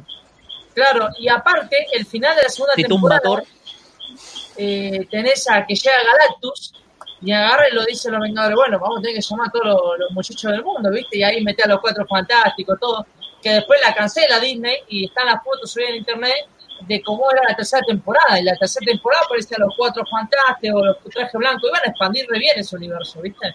Y después Y metieron la serie esta, la nueva, que me parece una cagada. Sí, es una... Infantil. No, no, sé, ahora hay, hay que ver qué es lo que sucede. Yo eh, tengo esperanzas, lo único que tengo esperanza. Y bueno, lo único que queda es también Eternos. Eternos que a lo mejor puede llegar a disparar para dos lados. O para el lado de Galactus, Silver Surfer y todo eso, o para el lado de los mutantes. Yo creo que ¿Para va para, lado? para el Para lado los de, mutantes. Yo para el lado de Silver Surfer, digo, ¿eh? ¿Sabes que cae? Yo pienso lo mismo. Porque meter a los mutantes está bien, lo puedes hacer, pero para mí que Kevin Page va a intentar hacer lo que se plasme de otra forma. Para mí Kevin Feige lo que, lo que va a hacer, eh, y, y me parece que la intención del tipo es hacerlo, es eh, reivindicar a los Fantastic Four. O sea, eso Sí. Eh, no, no, no, no, no le hicieron justicia a ninguna de las películas, le hizo justicia y, y tratan de, de, digamos, ahora que está en Disney, ver si le, pon- le ponen garra y sacan una buena película, teniendo cosas recopadas, como que como el ídolo de acá, el Críticas, el Hickman, que, que hizo una cosa recopada de- en Fantastic Four. Este, Mirá ese nivel de sarcasmo. Ni, ni yo llego a eso. Bueno, no, pero por favor, por favor. Este, pero bueno, nada, hablando en serio, eh, me parece que a eso apunta. Los mutantes van a entrar por otro lado, me parece, no, no sé si por, por los eternos, me parece que van a utilizar otros medios para meterlo. Eh, yo pu- apuesto a Black Panther 2 quizás, como habían dicho por ahí de, con, con Storm, que iba a aparecer, este, pero me parece que apunta para, otro, para otra cosa los mutantes, que lo van a meter. Te digo, te digo la cosa que hay, hablando de los cuatro, porque yo también estoy esperando los cuatro fantásticos. Eh, es más, mirá que yo no soy fanático de los cómics clásicos, yo lo leí y está muy buena sus historias, cómo abarca la mitología de los personajes, ¿viste? No es, no es una boludez. Y me acuerdo que cuando largaban la fase 4 y dijeron, bueno, estas series van a estar conectadas con las pelis, y cuando no dijeron nada los cuatro fantásticos, como que quedaron. Que joda. ya Lo que los. Lo que pasa que este con, lo- con los Fantastic Four lo que lo que tenés es que fue la pata que le faltó a Marvel para desarrollar el universo este por decirlo el multiverso o el universo el universo espacial lo que sea Eh, la llave para eso eran los Fantastic Four con, los con, la, con Fantastic Four tenían la llave para el Silver Surfer ya lo habían hecho y lo hicieron mal con el Fantastic Four tenías la llave para desexplorar otras tierras. Y no supieron, no supieron hacerlo. No supieron hacerlo. Este, es una lástima. Es un problema eso, ¿no? Después dicen, dicen las malas lenguas, de que podrían conectar el tema de Fantastic Four con Ant-Man, Con el tema del reino cuántico. De que ellos eso- estuvieron. Eso no me cierra para nada. No, no me la cierra. No porque, ¿cómo puede? A ver, ¿qué son? ¿De la época? ¿En qué año serían? Si estuvieron atrapados siempre ahí. En los años 60, tal cual, tal cual como fue la, la el cómic original. Y ahí tienen que meter Traerlos al presente. Claro. Bueno, Para- Capitán América. eh. No, no cierra mucho, la verdad. ¿eh? Algo van a tener que hacer. Pasa que Sí. también, a, a mí lo que no me gustaría que, eh, si es en el presente, sean cuatro bastante jóvenes. Yo me parece que estaría bueno que ya sean adultos, ¿viste? Parece, la- no como los cuatro fantásticos Ultimates, no sé si ustedes leyeron esa etapa. Ah, no, sí, obvio. No, no, Los, de- los cuatro fantásticos tienen que ser como los, los, los de Kirby. O sea, eh, dos adultos, este, va, tres adultos contando de, de Thing y un adolescente que sería Johnny. Eh, Claro. Tiene que ser eso. Tiene que ser eso. De hecho, este en- encajaría muy bien con Spider-Man, que, que Johnny con Spider-Man son muy amigos. Este, y ahora acá está el pibito de este que bueno. No llegamos a la película de, de Spider-Man, pero bueno. Ah, ¿Quién sería la el- peli de Spider-Man. Vamos a hacer un juego. Y de Doomsday Clock. Vamos, A ver, Mario, vamos a hacer- el juego. elijamos un Y de la serie de Watchmen. Vamos. Un, un, un cast ideal para la película de Cuatro Fantásticos. Ojo que, ojo que la serie de Watchmen tiene todos los temas que hablamos en un solo capítulo. Así que Sí, Y es una porón. y es una no. Eh, hagamos el, el, el ideal, el equipo ideal, con los actores ideales. Bueno, Michael B. Jordan como la antorcha humana, que ya lo tuvimos. No, no, no, para qué. No, para mí, la antorcha humana para Zac Efron. ¿eh? Sí, sí. Garpa. Garpa. Sí, Zac Zac Efron, Zac Efron como la antorcha humana. pega, pega. Eh, John Krasinski para Reed. Olvídate, le re queda. Sí, Le re queda ese actor. Y a Emily Bloom de Susie Storm.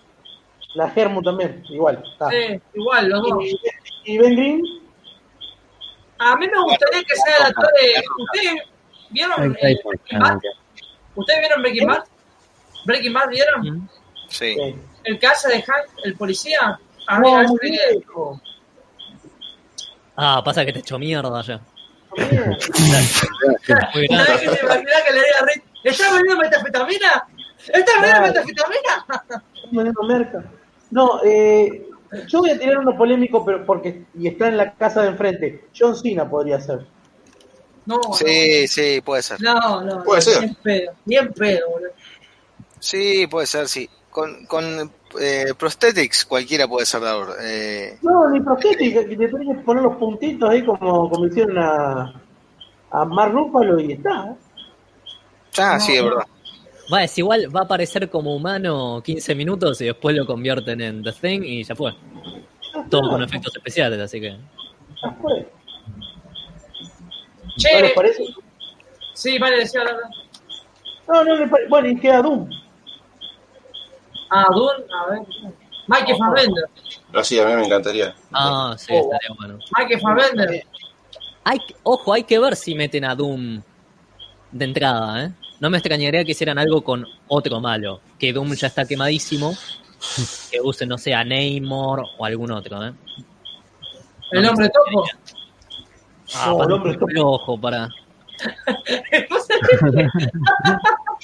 la relación de Mario. Presentaban los cuatro Eh, fantásticos. En los cuatro Ah, fanáticos de la versión 2015 iban a meter al hombro topo, boludo. Sí, lo metieron, pero a ver. Pero vos pre- date cuenta que presentar el MCU, la familia de Marvel, o sea, el ideal, y van a presentar, van a pelear con un 4 de copa. O Modoc. Eh, bueno, Namor no es cuatro de copas. Lo que pasa No, es no, que, no, no. Es uno de los principales. bueno, Namor está muy bueno por el hecho de que eh, tiene toda una historia atrás con su. Entonces, este, eso es- llevaría un poco a al conflicto y todo eso. Eh, pero creo que lo que tendría que hacer eh, sería una historia a lo bueno al, autor que le gusta críticas a lo Hickman este con múltiples Richards y que uno de los Reed Richards de las tierras múltiples sea el villano eso sería genial para mí me parece que aportaría muchísimo y le daría un giro de, le daría un digamos un, un tiempito para pensar mejor decir bueno sabes qué metimos esta está más o menos bien bueno aquí metes en la, próxima y la próxima tiene que ser Galactus o Silver Surfer ¿no? Kai, vos sabés que cuando estaba Fox a mando de los mutantes, estaban haciendo una película de política con Doctor Doom. Y resulta de que cuando Disney compra, no sé si ustedes vieron esa noticia, chicos, cuando Disney compra Fox, Kevin Feige ve el guion ese y al chabón le, le copó. Así que no me extrañaría de que ya Kevin Feige se anima a hacer películas de villanos. Porque. Doom, o Sí, serie, sí. no sé que, no, no, Doctor Doom es más de película, me parece. Doom, Igual es cuestión de de- que sea- eso es cuestión de tiempo ¿eh? Sí, sí, Bien, Para mí es cuestión de tiempo que empiecen a hacer películas de villano porque eh, si algo que le, mos- le demostró Warner es que, que se puede y lo hizo con el Joker. Aparte, Doom, más allá que sea un villano, también es un poquito antihéroe, porque chabón como que en algunos cómics llegó a usar, a ayudar a los Vengadores, ¿no? Bueno, de su lado, ¿no? Después cambia Sí, sí, tiene esto de, de que este bueno te ayuda, tiene mucho de, de- del ex Luthor, ¿no? Esto te ayudo, pero a la vez te garco cuando puedo este, y saco beneficio. Tiene mucho de eso, ¿no? Sí, sí, ese es el tema. Y, y si, siendo lo mismo, estamos en el mismo universo, o sea que podemos hablar de lo mismo, llegado el caso de que se creen los Thunderbolts, volviendo Thunderbolts, eh, ¿quién podría ser Norman Osborn como, como el ideal, el actor ideal? El de 1. A mí, Claro. a mí sabes que me gustaría. Sí. No, Brian Cranston, para mí me podría ser. ¡Uh! Ah, Le quedaría re bien, macho. Sería, le, quedaría, le, le queda muy bien el, el personaje para mí, para ser Ah, Norman Osborn. ¿Qué estaría? Hubiera estado bueno que si Tony Stark quedaba vivo le dijera Norman Osborn a Tony Stark, le diga, say my name. Ahí. eh, Es que, Dicen las malas lenguas, dicen las malas lenguas que la torre de los Avengers la adquiriría Osborn y sea la sede de Oscorp. Pero ella viene girando hace tres años, Mario. Ya, la verdad. Y lo veo poco creíble. Ustedes, para, hay una cosa que quería hablar, ustedes no sé si se acuerdan. De Cuando- Capitán Marvel. No, no, no. De Avengers, la era de Ultron, cuando se filtraban los post-créditos, había un post-crédito que era, aparecía el hombre araña. Sí, hay una escena de, traigo, de cosas. Yo me la había recreído, boludo. No, no sé si ustedes la vieron. Está dando Sí. vuelta la escena de YouTube. Sí, iba subían toda una escena de cómo hicieron la, eso, ¿no? El postcrédito. Una locura. No, una locura, es la puta madre, hombre araña está ahí. Te la creíste vos. No sé si, no sé si hay un rumor en una Dulce palomita. que iban a sacar una película sobre hay un cómic de Marvel que se encarga de, de hacer la limpieza después de la, de la destrucción de Ah, sí. y las peleas. No me acuerdo cómo se iba a llamar la. Damage Control. ¿Eh? Damage Damage Control. Damage Control. Y decían que se iba a hacer, no se hizo, pero esa idea se tomó para Spider-Man Homecoming y de ahí nace el personaje de Adrian Toomes, del búho, Eso. de, de- del buitre. Empezamos con la parte, donde El humo nocturno de Watchmen. el, el chajá, Búho. de Ultimate Chajá. Empezamos con Kyle y, y Guille descosando Spider-Man o, o la dejamos para otro día esa. Yo también estoy para destrozar, ¿eh? Dale, no sé, arrancamos. Arrancamos con Araña. Esto, esto es como el meme de, ¿vieron esos reyes que están todos con la... Este, ¿vieron el meme Ah, de los con la espada? Y están todos a favor. No, yo no, yo me voy. Bueno, vamos a decir la verdad. Far From Home, la peor película después de Amazing Spider-Man 2 del Hombre Araña, boludo. Ahí atrás. Mm, yo diría que. ah, a ver qué sea. ¿Qué? No sé. ¿La mejor o la peor? Pará, pará. La mejor película de Spider-Man. No, No. la peor. No, no, no. La peor No. no. Esa Para es mí la también peor. Spider-Man 2. ¿Dónde ponemos la 3? El primer también. A ver, pará, la 13, a ver, ¿cómo te lo puedo decir? ¿Puedo digerir un poquito más rápido de Amazing Spider-Man 2 No, antes que Home? te digo? no. No, Y Spider-Man 3, bueno, obviamente lo último de todo, ¿no? está loco, boludo, está loco. De acá. Bueno, no No, sé, Está loco, Demian, está loco. Está loco. Está loco, Demian. Es mi opinión. Y si no, vení, tirame de telaraña, boludo, es fácil. Ah, ah. A ver, ¿te gustó? ¿Qué, qué te gustó de la 3? De Spider-Man 3, no, a Spider-Man 3 te la tengo lo último de todo, por la cagada que se mandaron y la payasada que es, ¿no? De Amazing Spider-Man, sí, te entiendo, Electro es una bosta de personaje, pobre Jamie Foxx, que le dieron ese personaje, pero Vale. no sé, disfruto mucho los efectos especiales de esa película, sí se nota una batalla buena del Hombre Araña, ¿me entendés? En cambio, Far From Home es una bola de CGI, pero mal. No, y me aburre. Me aburre las escenas de misterio. No puedo soportar. No, no conseguimos. No. No, no, lo de misterio, lo de misterio para mí es lo mejor, ¿eh? Para mí es lo mejor. Pues, de hecho, está, vos, si mirás el, el cómic y mirás este, el, eh, la película, es impresionante cómo lograron transmitir eh, en, de lo de las páginas a la, a la pantalla de todas las ilusiones que le hace a ver Misterio a Spider-Man, todo eso. Ahora, ¿Sabes lo que pasa acá? ¿Sabes por qué me bajonea misterio? El traje está bien, todo, y las escenas así, el efecto está bueno. Me bajonea que el chabón tenga que depender drones y le tenga bronca a Iron Man. Entonces no, me- no me lo tomo, no me lo tomo como vi- No, No, pero bien hecho eso, boludo. estoy hablando de que no parece villano del hombre araña, boludo. Se la agarra con él porque le está rompiendo las bolas, nada más. No, no. no, no. No, a mí yo, qué sé yo, a ver, a, ver, eh, a mí de entre Homecoming y Far From Home me quedo con Far From Home. Homecoming me parece muy mala, muy mala y me rompe las pelotas el tema de Iron Man con, con Peter Parker. De, Totalmente. de que borran al tío Ben, borran todo, ya lo hablamos esto, borran todos los, la esencia La segunda también hace lo mismo. Absolutamente. No, pero la segunda como que ya te, te olvidas, dejaron atrás a Iron Man, te olvidaste, lo llora un poquitito, mira un graffiti, llora un poquitito y se olvida. Ay, ¿dónde viste, ¿dónde viste que el hombre araña tiene que salir a pasear por el mundo? Boludo? El hombre araña es de barrio, es callejero. Y Hong Kong pero la situación te lo. Te lo Chicos, déjame de joder, ustedes no le llaman el estereotipo del hombre araña, el chaval siempre se la pasa en el barrio, nunca sale del mundo. No, cuando se iba a otros lados era para eventos específicos, y no se quedaba siempre, Sí, eso es verdad. pero lo invitaban a los Vengadores con el, con el Quincy por cosas así, pero no. No, no, no. Me, me sorprende lo que ¿eh? Es ¿No saben los cuantos que he sacrificado? No, yo soy fanático del personaje, te lo puedo decir, boludo. O sea, para mí la peor película es Homecoming, vamos a ser sinceros. Esa es mi opinión. Sí, sí, totalmente. Totalmente, totalmente. Inclusive, yo, mi, Sí. mi ra- podríamos hacer un ranking, me parece. De ahora, no sé, de arriba, de arriba hacia abajo, así. Demian, Mario, Críticas, Rincón, yo y Legacy. A ver, del uno, de la, de la, de la peor hasta la mejor. Ah, Chicos, mi descri- descripción gráfica en este momento hacia ustedes, para ustedes. eh, No, no, no. Increíble. El grillito, el Bueno. grillito te acompañó. Tómatela.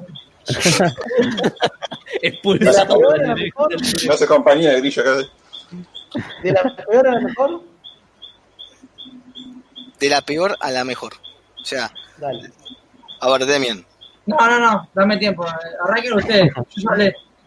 Mario, No se quiere quemar, eh, no se quiere quemar. no quiere que más. Eh, El de Spider- tibio. Spider-Man 3, Spider-Man 3, Amazing Spider-Man 2, Amazing Spider-Man 1, eh. Eh, Homecoming, eh, Spider-Man 1, eh, Far From Home y Spider-Man 2. Critic- el Críticas. Y mira, Far From Home, acá me estaba sacando, me estaba sacando un Amazing Spider-Man 2 de la nariz. No, mirá, eh, Far From Home ni la vi, así que no, no la pongo en el top. Eh, Ni la directamente, ni la vi. Perdón, ve. me intenté. A ver, la última de Amazing Spider-Man 2, después arriba de Amazing Spider-Man 1, arriba Homecoming, Spider-Man 3, Spider-Man 1, Spider-Man 2. Ahí, ahí está mi, mi pirámide. Y Far From Home te la debo. Rincón. Va, ¿Qué sería? ¿De la peor a la mejor? Sí. Eh, la peor Homecoming, después de Amazing Spider-Man 2, de Amazing Spider-Man 1, eh, Spider-Man 2, Far From Home, Spider-Man 3 y Spider-Man 1. Legacy. Pará, pará, pará. Tu top, ¿Cuál es tu top número uno de Spider-Man? O sea, de La primera, la primera, la primera. No, mira Y, este. ¿y cuál es tu, segunda? ¿Es la de Far From Home? No, la segunda es cosa de Spider-Man 3. Aunque a ustedes les parezca que no, a mí me encanta Spider-Man 3. Y la- pará, ¿y de Spider-Man dónde la metiste? En, La la cuarta, en, el, en el cuarto lugar. Ah, bueno. Me- Mirá este comentario de Marcelo. Crítica se estaba sacando el grillo de la nariz. Sigue sonando. Eso te pasa porque estás en el envío. Ay, Kai, mandate vos, ¿eh? Em, Homecoming, la peor. La peor. Este, vi en Spider, eh, Amazing 2. Este, em, Far From Home, Amazing 1, Spider-Man 3, Spider-Man 1 y Spider-Man 2, la mejor. Guille. A ver, eh, la peor mejor, ¿no? Este sería Amazing Spider-Man 2, Amazing Spider-Man 1, este. Juego de casa, Homecoming, Into the Spider-Verse, no, para, perdón, Spider-Man No, 3, me olvidé. Bueno. Paren que me pierdo, pero no contamos película animada, vamos a contar con la, la Claro. acción en vivo. pero, Ah, vale. bueno, Spider-Man 2 y Spider-Man 1. Creo que no me falta ninguno. Yo ya la tengo acá en mi lista, ¿eh? A ver, a ver, a ver, A ver, la va a mandar impresa. Es la si lo- peor a la mejor, ¿no? Kai? sí, Va. Spider-Man Far From Home. Spider-Man Home. Déjenlo hablar. Spider-Man 3. Spider-Man Amazing 2. Mm, Spider-Man Amazing 1. Spider-Man 1 y Spider-Man 2. Echen- Está bien, Spider-Man 2 No coincidimos la en mayoría. ninguna, nadie.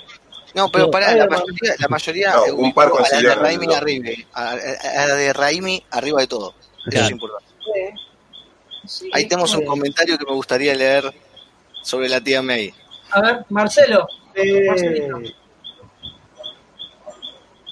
Sí, la mejor es la primera.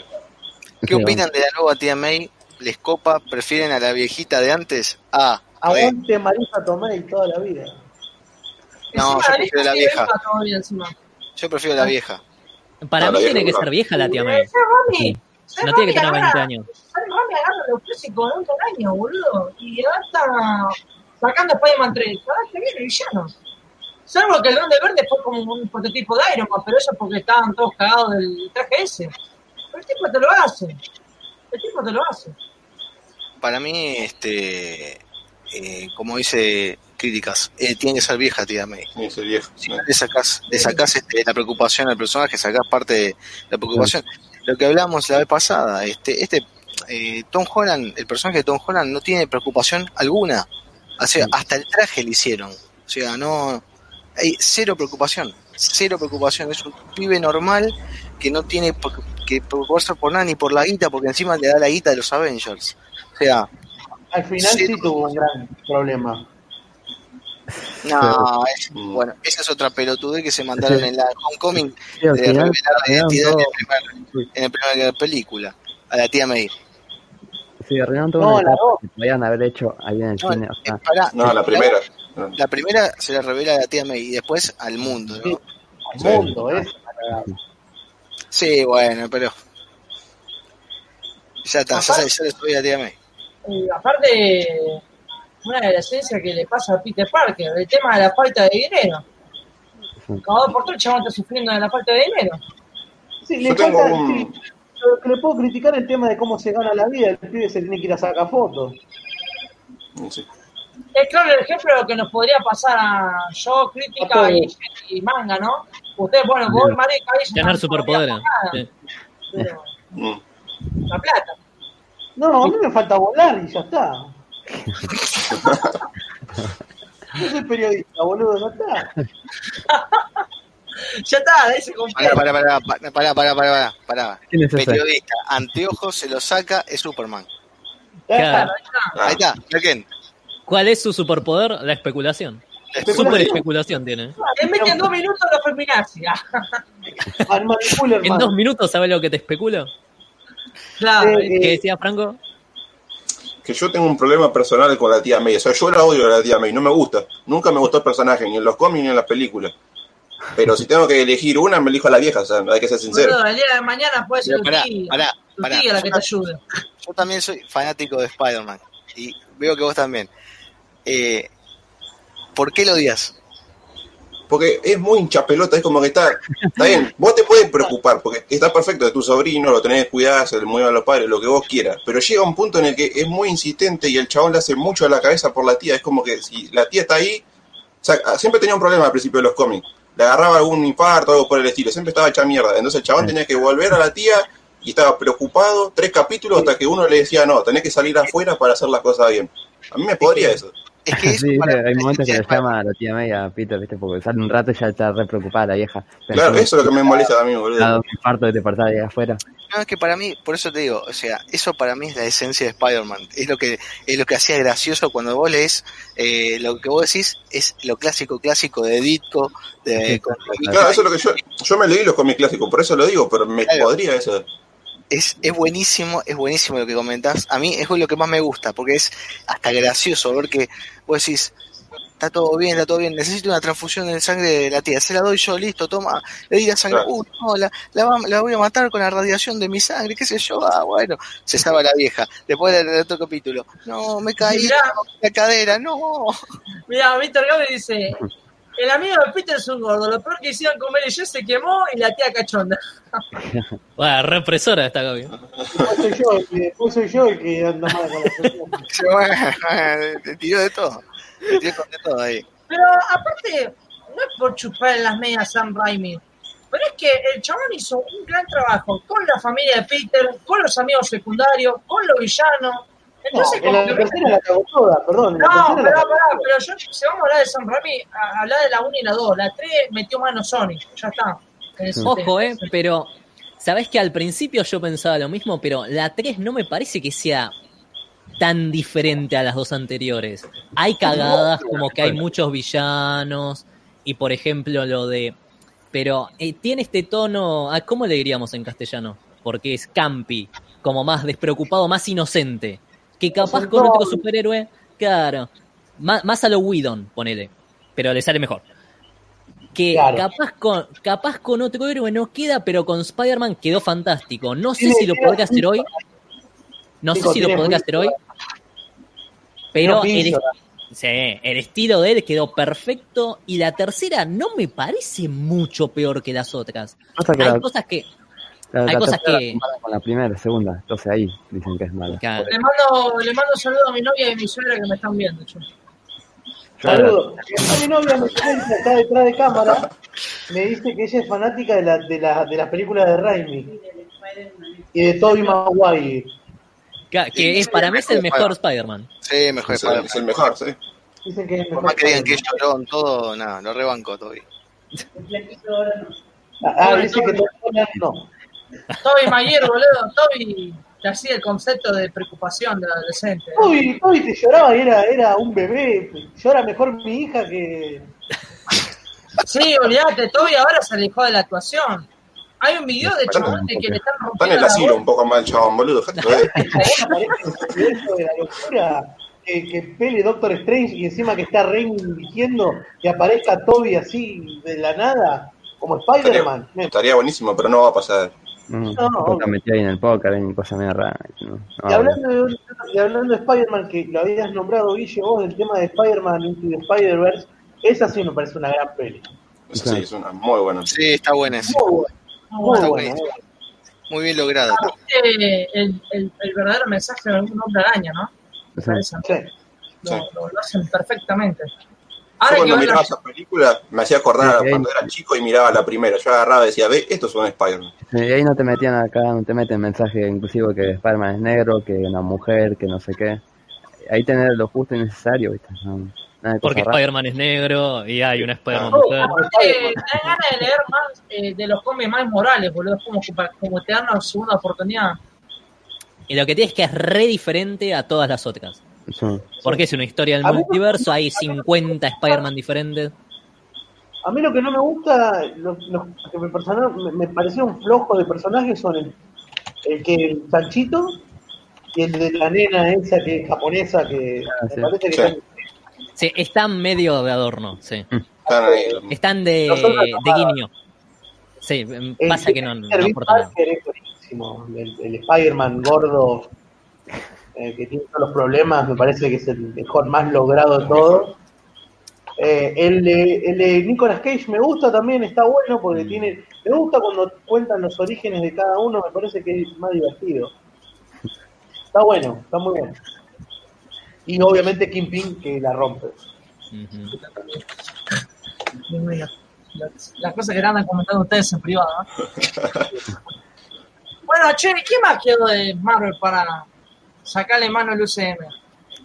Es Doctor Strange.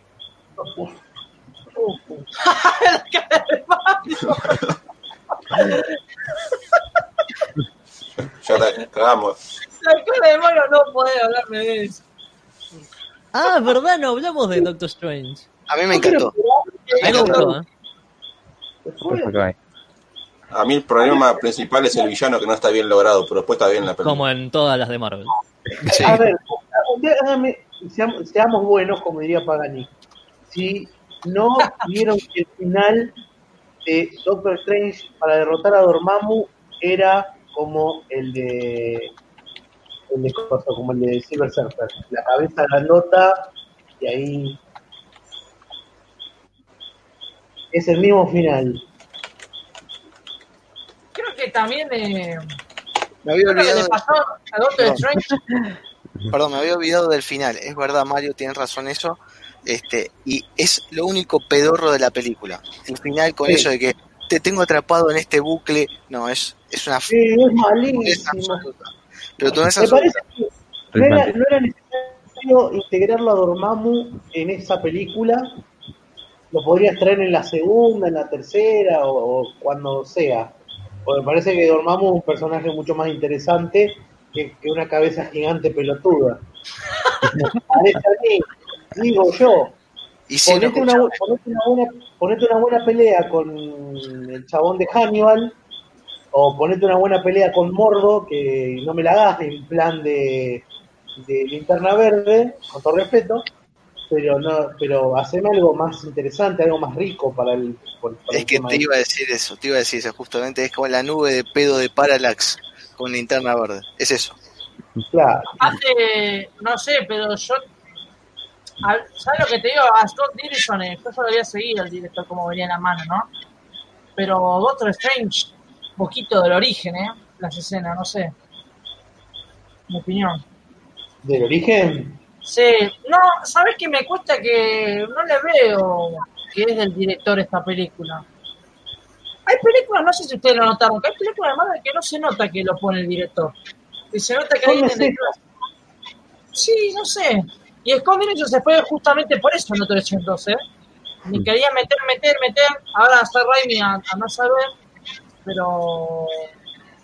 No, no me, sé. parece algo- que Marvel no, no- me parece que Marvel no quiso arriesgar con Scott Derrickson lo que iba a ser una, iba a ser una locura de verdad, eh, y iba a meter terror en una película que no sabíamos cómo, cómo le iba, cómo- qué es lo que iban a hacer. Para mí cambiaron, hicieron un giro, para mí tenían un- algo, algo pensado con, con Strange, la 2, pero al ingresar el público de Marvel a Disney Plus y meter WandaVision, le dieron más para el lado de WandaVision, como Wanda va a estar adentro de la, segunda película, se empieza clave, dijeron, no, no vamos a arruinar esto, que va a ser la gallina en el huevo de oro, que nos va a dar mucha guita, sigamos por este camino. Para mí hicieron eso. Y no tuvieron los huevos de sostener a Derrickson. Yo le tengo miedo a Doctor Strange 2, ¿eh? Están metiendo una cantidad de personajes. No es como que no, no hay alguien controlando por ahí, ¿me? Es que es Bueno. complicado Strange. Me parece que este eh, mucho más de lo que hay en la primera no hay. No, No. hay. No hay. Este, por ahí yo peco de no haber leído mucho de Doctor Strange, pero me parece que más de lo que hay en la primera de, de villanos y así para explorar, eh, no hay más que eso y creo que quedó claro con este Endgame e Infinity War. ¿O no, Demian? Es que, lo- es que los malos de Doctor Strange son, ¿Cómo cae? Nada, son eh, Dormammu. Mordo, Dormammu Y y este, el random que estaba en la primera, que ni me acuerdo cómo se llamaba. Shumagora, sí, tiene razón acá. Ahora, Ahora lo quieren también meter en la 2 y está pesadilla también. Estaría bueno Yo Shumagora. no entiendo el tema esto de que van a dar vueltas por el multiverso y va a estar eh, pesadilla metido en ese tema y después Mordor. No, hay algo que no, no me cuadra ahí. Es una Sí, suma de villano.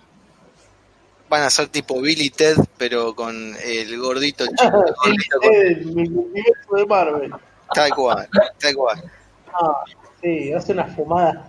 Eh, son esas películas que hay que verlas, me parece que con un aditivo. Eh, vamos a tener que llamarlo al amigo al amigo este, que cocina metanfetamina para esa película. Lamentablemente. Claro. Apa, apa. No, no, no, bueno. Decime dónde le viste la armadura, pero después lo, lo otro te, te veo, te creo. Sí, es que en personalidad lo han hecho igual. Ojo, no es tan diferente en los cómics, parecido, pero es Iron Man 2.0. En el Sí. UCM lo han hecho así. Olvídate, boludo. No, a- yo creo que Doctor Strange se destaca mucho con el tema en la parte de los Vengadores. Yo no sé por qué, qué pasa que cuando los personajes están individual no se destacan una mierda, pero vienen los Vengadores y ¡pum! explotan. ¿Cómo es eso? Pero es por lo que decía críticas eh, con respecto a las interacciones de los personajes que los hacen más ricos. Los escritores y los directores tienen que ver. Ah, bueno, también los directores. Claro. Pero tiene razón que funcionó bien Iron Man eh, en el equipo en Avengers. Eh, ahí te creo un poco. Que no funcionó para nada en Homecoming. Tenemos, eh, tenemos mensajes. Sí. Acá dice, se fue Ah, el pero dicho, volvió. ya. Pero volvió. Ah, igual está el. Llámalo, Franco, así. ¡Ay! Mejora el- ¡Ay, los Dios silencios incómodos. A las 5 de la mañana rompiendo los huevos de grillo ese. De.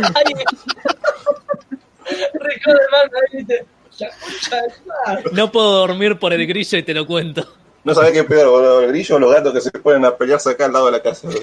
Ah, Ah, Primero eran los perros de Coso, los perros de Hulk. Después era el grillo. Después pasa el tren.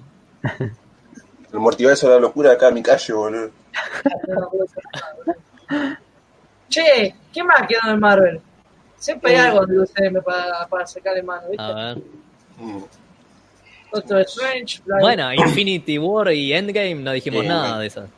Oh, hasta 20 horas. Ah, eso teníamos que haber hablado al principio, me parece. Ahora, chicos, ¿ustedes con qué se queda? ¿Infinity War o con Endgame? Infinity War. Infinity War. Endgame. Infinity War. Eh. Guille, vos te quedaste callado. Infinity Habla. War. No me escucha nada. Endgame toda la vida, ¿eh? Sí, Endgame, Endgame. Mm. ¿Pero ustedes por el evento final o por toda la película en general? Hay que hablar por la película Por en todo, general. No, por la película en general. por todo. En realidad, eh, no, es- no es, yo, yo no me quedaría ni con una ni con otra. Me quedaría como, la, como con el evento en general, que son las dos películas. Me gusta más la primera parte, la segunda me parece que tiene muchos errores de continuidad, muchos errores de continuidad. Eh. Eh, muchas cosas, muchas reglas eh, raras. Eh, a mí me gustan mucho las películas de viajes en el tiempo. Y crea re- reglas raras de los viajes en el tiempo y, y eso confunde a la gente porque es como que vos me decís eh, al, que, al que está acostumbrado a ver cine eh, siempre no sé al menos me parece a mí no Eh, si yo te digo cuáles son las reglas de viajes en el tiempo seguramente aplicás las de volver al futuro. Seguramente esas son las, las reglas básicas que vos decís estas son las reglas básicas Lo que pasa es que se limpiaron la mano, no querían viajar en el tiempo para luego a mandar más cagadas en el presente, ¿viste? Está. Viajar al, pasado, futuro, hacer lo que vos quieras. No, no. A ver, yo creo que la película. Eh, Las manos se arrancan la cabeza, güey. Es un tema no, complicado. yo pienso. Se yo empieza a pienso, ¿no? No, no, yo pienso porque todo el mundo habla de que Spider-Man Far From Home es en 2023. Y en realidad todo el mundo, la línea que sigue temporal, están equivocados. Bueno, Estamos en 2019. Eh, Bueno. eh, perdón, la película que se estrenó en 2019 es el mismo año 2019. Porque si nos ponemos a contar los años en donde, donde surgió cada película, ¿no? Viste que van en el tiempo, 2000 y pico, 2000 y pico, termina siendo de que este es el año, que están en buena La- continuidad. Las cuentas no son lo de Damian, mirá cómo está. se está muriendo se está muriendo no me- no me. Se imaginó ecuaciones y le vinieron imágenes de Vietnam, ¿viste? Dijo, no, no, por favor, no. No cuadra. La boludez, no, no. Cualquier- No, a ver, lo, lo de me- es así que está demasiado complicado el viaje en el tiempo. Para mí, lo intentaron explicar de la mejor forma posible. Porque viste que en una Roddy dice, ¿y pero por qué no volvemos y matamos a Thanos cuando es bebé? Y le dice, no, porque se arma todo un bardo. El viaje en el tiempo es un bardo. Me gustan las historias de viaje en el tiempo. En todas hay paradojas. Esto pasa porque el viaje en el tiempo no existe. Para mí, mientras sean más o menos fieles a los que ellos mismos establecen, eh, yo la apruebo. Y después que te la hay, película. hay, hay dos paradojas que, que, que se disparan. Una es Loki que se va con el tercer acto. Y la Y otra esa de queda. Y Y la de de Loki, la de Loki queda para la serie de Loki y la del Sí. Capitán América no tiene sentido. no tiene sentido que esté el Capitán América ahí. No puede estar. Tendrá que estar en otra línea aparte. No puede volver ahí. Claro. Ya está. No, no, Ya está. Pero no podés tener ese final.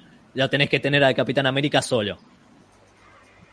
Pero, Pero, sí, no. crítica, vos tenés que saber que para mí estos errores no es que no se dieron cuenta, le hicieron a propósito para meter la excusa de que, ah, sí. eh, te viene a tapar. Obvio.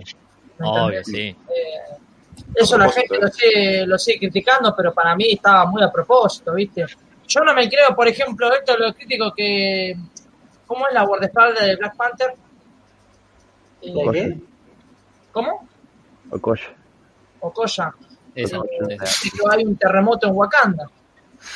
Ah, la pelada. Claro, y dice uno, ah, ese seguro que es Namor. Y los videntes dicen, ojalá fuéramos tan inteligentes. Mentira, eh, mira, vos te das cuenta, Marvel, cada referencia boluda que hicieron eh, pasa por algo, justamente. Así que ya lo tienen el personaje bajo la mano. si hay algo, si hay algo que este, adolece, mira, hay eh, un comentario que hicieron que yo coincido. Este, a Endgame le sobran muchas partes, dice. La verdad que me parece que, que sí, le sobran muchas partes. Me parece que hay cosas que trataron de hacer eh, copadas y, y es como que eh, se equivocaron en hacerlas como las hicieron. Una para mí es, ex- la mejor escena de, la, de toda la película, que es cuando el Capitán América agarra el Mjolnir eh, y utiliza los poderes de Thor cuando después antes te habían dicho todo eso de que él- en realidad el poder lo tenía él, no el martillo, y después te lo justifican en que no, que ese martillo es anterior a Ragnarok donde habían hecho eso porque fue y no tiene sentido absoluto, absoluto. No tiene sentido. Bueno, pero Kyle es lo mismo que hacen con el ojo de Thor. A Mm. Thor le sacan el ojo y es como un momento en el que crece el personaje y qué sé yo, y después se lo dan de nuevo. Y, eh, acá tenés un aparatito que te da eh, y quedas igual. Ya está, al pedo. Oh, Y era para que se pareciera a Odín y qué sé yo, eh, no importa. Este, bueno, Ah, lo- pero lo de- listo, quedó ahí. El martillo lo tomaron la idea de Age of Ultron y listo. Ya está, dijeron, el que es digno lo agarra y punto. y lo de Star Lord, Siguieron con eh, las películas de Vengadores, no con las de No, los demás personajes. Es como, bueno, acá hicimos que Thor, lo hizo otro tipo, ¿no? Lo de eh, Taika Waititi. Acá hicieron que Thor aprende que en realidad él tiene el poder de- del rayo y no el martillo. Pero después, bueno, para Vengadores no conviene. Eh, Chao. Pero es una boludez porque te arruina un, un concepto que está buenísimo. Bueno, es porque para mí los rusos están buenas las películas que han dirigido y es un trabajo muy complicado con tantos personajes, pero hay algunos a los que para mí mucha justicia no le hicieron, Hulk y Thor. Para mí hasta los destrozan. En Endgame Thor es un chiste, Sí, que le hacen sí. chistes de gordos toda la película y nada más, y después con Hulk no saben qué hacer en ninguna de las dos películas. Hulk no Sí, aparece. Hulk, boludo. Sí, está, está cuando viajan en el tiempo y va a Avengers 1 y el tipo agarra los coches y hace... "Oh". Y, en- y ahí yo dije, ay, la puta madre, que no van a hacer nada con Hulk en ninguna de las dos películas. Y Y no hicieron dicho y hecho. Aparte, te querés matar porque te rompieron tantas las pelotas diciéndome que Infinity ah, Hulk va, le va a dar una buena batalla a Thanos, ¿eh? Te lo va a dar, ¿eh? Así, Eh, seguro. Lo caga piña al principio y al final ¿Sabes lo que pasa? Ahí, ahí cuando yo miro, ahí tenés que darte cuenta que en ese momento Kevin Feige le dijeron, viene Disney Plus. Y el chabón como que mira y ya está, Hulk no puedo hacer nada, vamos con She-Hulk. ¿Me entendés? Ese Hulk, aparte, perdóname que te lo diga, pero ¿ustedes leyeron el cómic Immortal Hulk? No. Lo tengo Que por ahí, grillo. no lo leí, pero Que suena de grillo. ¿Sabes vos leíste? Eh, parte. La- esa es la última etapa de Hulk, véanla. Ahí Hulk lo redestrozan, le cortan las extremidades y el chabón le vuelve a crecer el brazo. ¿Cómo puede ser que acá, el puto guantelete, no me venga que es del universo, no se le puede reintegrar el brazo? Dejate de joder. Bueno, es que, es que ahí pueden. eh, para mí, eso, ¿sabes que un, un amigo me había dicho que para él tenía sentido toda esa parte? Porque en Vengadores 1, Tony le había dicho a, a Bruce que capaz él tenía esos poderes y no eran una maldición, sino que capaz eran para algo. Y ese algo era poder sostener el guantelete. Que después Tony lo puede sostener así con la mano desnuda. Es Es muy agarrado de los pelos, ¿viste? Incomprobable. Sí, especulación, ¿viste? Viste. Yo eso no te lo especulo en una mierda. No, no, no. Es, es que dije, ah, mirá, qué copado, algo que nunca va a pasar, pero... Lo único que te yo te puedo llegar a especular de que se afanen algún suero del Red Guardian ahora y puedan experimentar con eso en un futuro. Ahora, fumarme de que, que Tony le dijo eso, porque en un futuro va a ser un chasquido, va a ser... el- Nah. Yo Mirá. no sé si mañana voy a cagar dos o tres veces y a lo mejor hago cuatro. Mirá, mirá estos comentarios. ¿eh? o sea, me lo dice Vamos con los comentarios. Mirá, Mario, pará. Nehuen dice, Infinity War no hay escena al pedo, totalmente. A Jay le sobran muchas partes. Gabriel Lizarraga dice, Marvel, cronología de tiempo. ¿Y qué es eso? Tal cual. Que arreglaron cual. como cinco veces la línea temporal Sí. que nombraba Mario. Para mí, eh, no importa. Nehuen dice, Thor tiene poder, el martillo también tiene poder propio y le ayuda a Thor a canalizarlo, así que si otro lo agarra podría usar el poder de Thor, que lo había dicho Odín en algún momento de Thor 1. Bueno, Para el Thor, entonces. acá viene este comentario y la verdad yo no sé cómo vamos a contestar. Sí. ¿con cuál personaje del UCM se identifican ustedes? Buscar más pobre y ese soy yo. Uh, Spider-Man no puede ser. Y yo Thor, pero Thor es gay. Que alguien diga a la tía May. A ver, Kai, ¿con qué te identificas vos? Ah, vos te la sabés, vos te la sabés. ¿Con quién Capitana me.? Marvel. Con Capitana Marvel, ¿viste? Sí, yo Pantera sabía Negra. vos. Black Panther. Poner. No, de joder. Porque son negros. Ya me imagino a Kai volando entre todo ahí. ¡Eh, Wakanda por... Sector 2814 Forever. Y bajate de la mesa, Hab- boludo. hab- Hablando en serio, no sé, ¿con quién puede ser? No sé. Si Lo no puedo hacer es. Decilo, decilo, decilo. No, pues eh, Con sí. ganas. Con pasión, Que decilo, Kai. Decilo, cállate, decilo. Tachala, dale. Con Modoc. De cabezón era Alex. Mario. No, pará, pará, Kai, vos al final te quedás con Modo o con otro personaje. No, no sé, este, tendría que pensarlo. Te la debe. Mario tiene pinta de Cyber Surfer, ¿eh? Ah, igual tiene que ser UCM. ¿Del UCM? Sí, claro. ¿O el Punisher? Uh, los quiere guarda. cagar a tiro Forma todos. parte. No, no, no, no. no. Y después de este video con el Punisher. boludo, en medio de la lenta ahí. Saca No, no. uno. Fuerte al medio y ¡pum! No, no, no. ¿Con, qué me- eh, ¿con, cuál, ¿Con cuál me identificaría? Y yo soy medio payaso, medio personaje, así que El Joker. voy a Bueno, ir con Tony Stark. Ah, yo, yo te- tengo uno, tengo uno. Sí, Scott y- Lang. Con Scott Lang me, me. Ah, ese es otro. Ah, mira. Ahí Sí. está, mal. Encima te pareces Kai en persona más o menos. Porque se achica.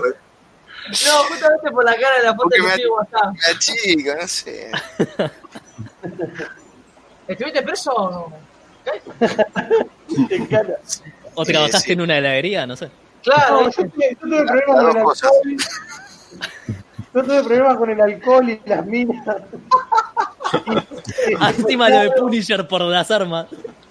Y lo de Tiene Punisher, todo. bueno, A ver, Guille, día- Vos no dijiste nada, Guille. Eh, yo con el Capitán América, pero antes del suero, ¿eh? Ah, Te aguanta todo el día.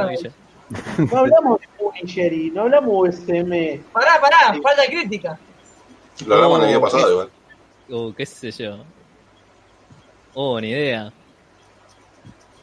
Crítica, pará. Imagino, imagino Pará, que pará, sería pará. una. A ver, a ver, a ver. Pará, pará, A pará. ver qué tiras vos. A ver qué dice. A ver. No me maté después de esto, ¿no? De DC sí te lo puedo decir, pero de casa. Pará, estoy buscando el actor. Ahí está, a ver. A ver, A ver cómo, cómo me mata. No del UCM, ¿eh? Pero se asemeja. DCU. Le pones barba y es él. No, no sé. Ese- Ah, Ah, No. Ah, sí. Lo maté a criticar, ¿no? es una especie de Jared Leto, me parece. No, no, no a crítica lo veo como un Johnny Storm. Puede ser. Sí, un Johnny Storm. Ah, mira. El elefante del hermano, el amigo. ¿Qué amigo? El amigo, ven, Chris, boludo. Era, era amigo. Ah, mira, no, no me llevo a agarrar abajo para decir el amigo. Es, es que- no, es peor que eh, no, pero yo digo que es peor que le diga que te, te falta la hermana y ya nos metemos un quilombo más o, o- Denunciadísimo. Le cerraban el video acá nomás. ¿eh? Ya está. Bueno, vamos cerrando. Ay. Acá. Tendríamos que hablar, queremos hablar un poco más hardcore, el tema del, US, el UCM, pero en... Ah, que no era hardcore esto. No, pero más todavía. En Netflix hay más, hay un poquito temas mucho más turbios todavía, ¿no? Daredevil, Punisher, ahí sí es más heavy. Pasa que no son canon. Son las- Era. ahora. No son canon. Para mí, Mira, compadre, boludo, no podés. A ver, pará. Mr. Gaby dice, recuerdo que Marvel te vende que la Capitana Marvel, que era la más poderosa, la película no aparece más en Endgame. Es verdad. Te vendieron que era Superman y. Sí, pero no, pará, ¿cómo que no? ¿Cómo Sí, que no? aparece dos eh, segundos para romper la nave. Sí, esa. le hace mierda la nave, claro. Y le juega ahí, le juega lo de la pulseada del dedo a Thanos. ustedes- ¿Viste que le agarra el guante y eso? ¿Qué le pareció la escena cuando dice Capitana Marvel? Porque no me tuvieron a mí. Seguro les encantó a todos. Es una creída, una creída. Yo no creo que sea bueno, está bien. A ver qué, qué, qué, qué más podés hacer. Mm, Sí, me pasa personaje. Es un Como personaje. diría, como diría, como le dijeron una vez a Guillermo Coppola, si tenés nafta, arrancá. No arrancó. Pero tenés que frenar. Tenés que, tenés que embragar en las esquinas. No, Se me viene el primer paro de. Se comió el primer poste que se encontró. Ay, Dios mío. sí. A ver, hay un montón de gente que dice, ah, si, hubiese tenido- si yo hubiese estado en el equipo hubiese sido...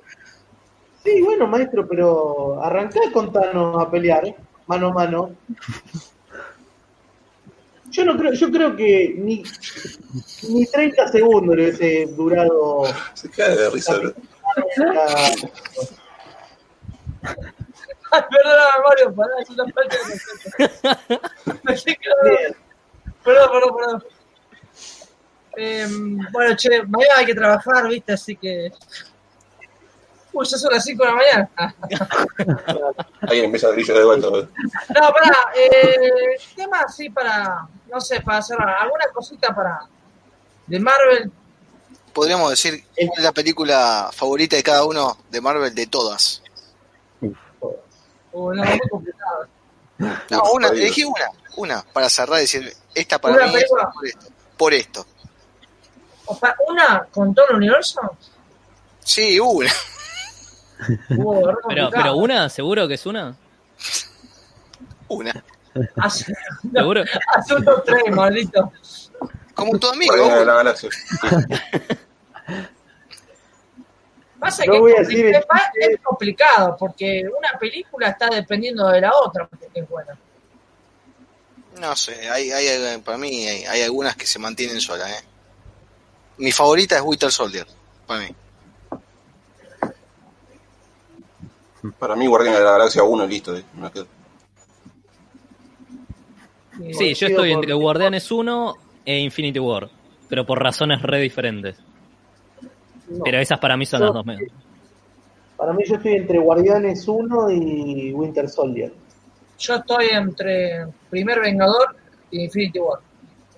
Bueno, esto de MCU o todo Marvel, como mencionaban andaban justo de. No, el MCU. Ah, de MCU.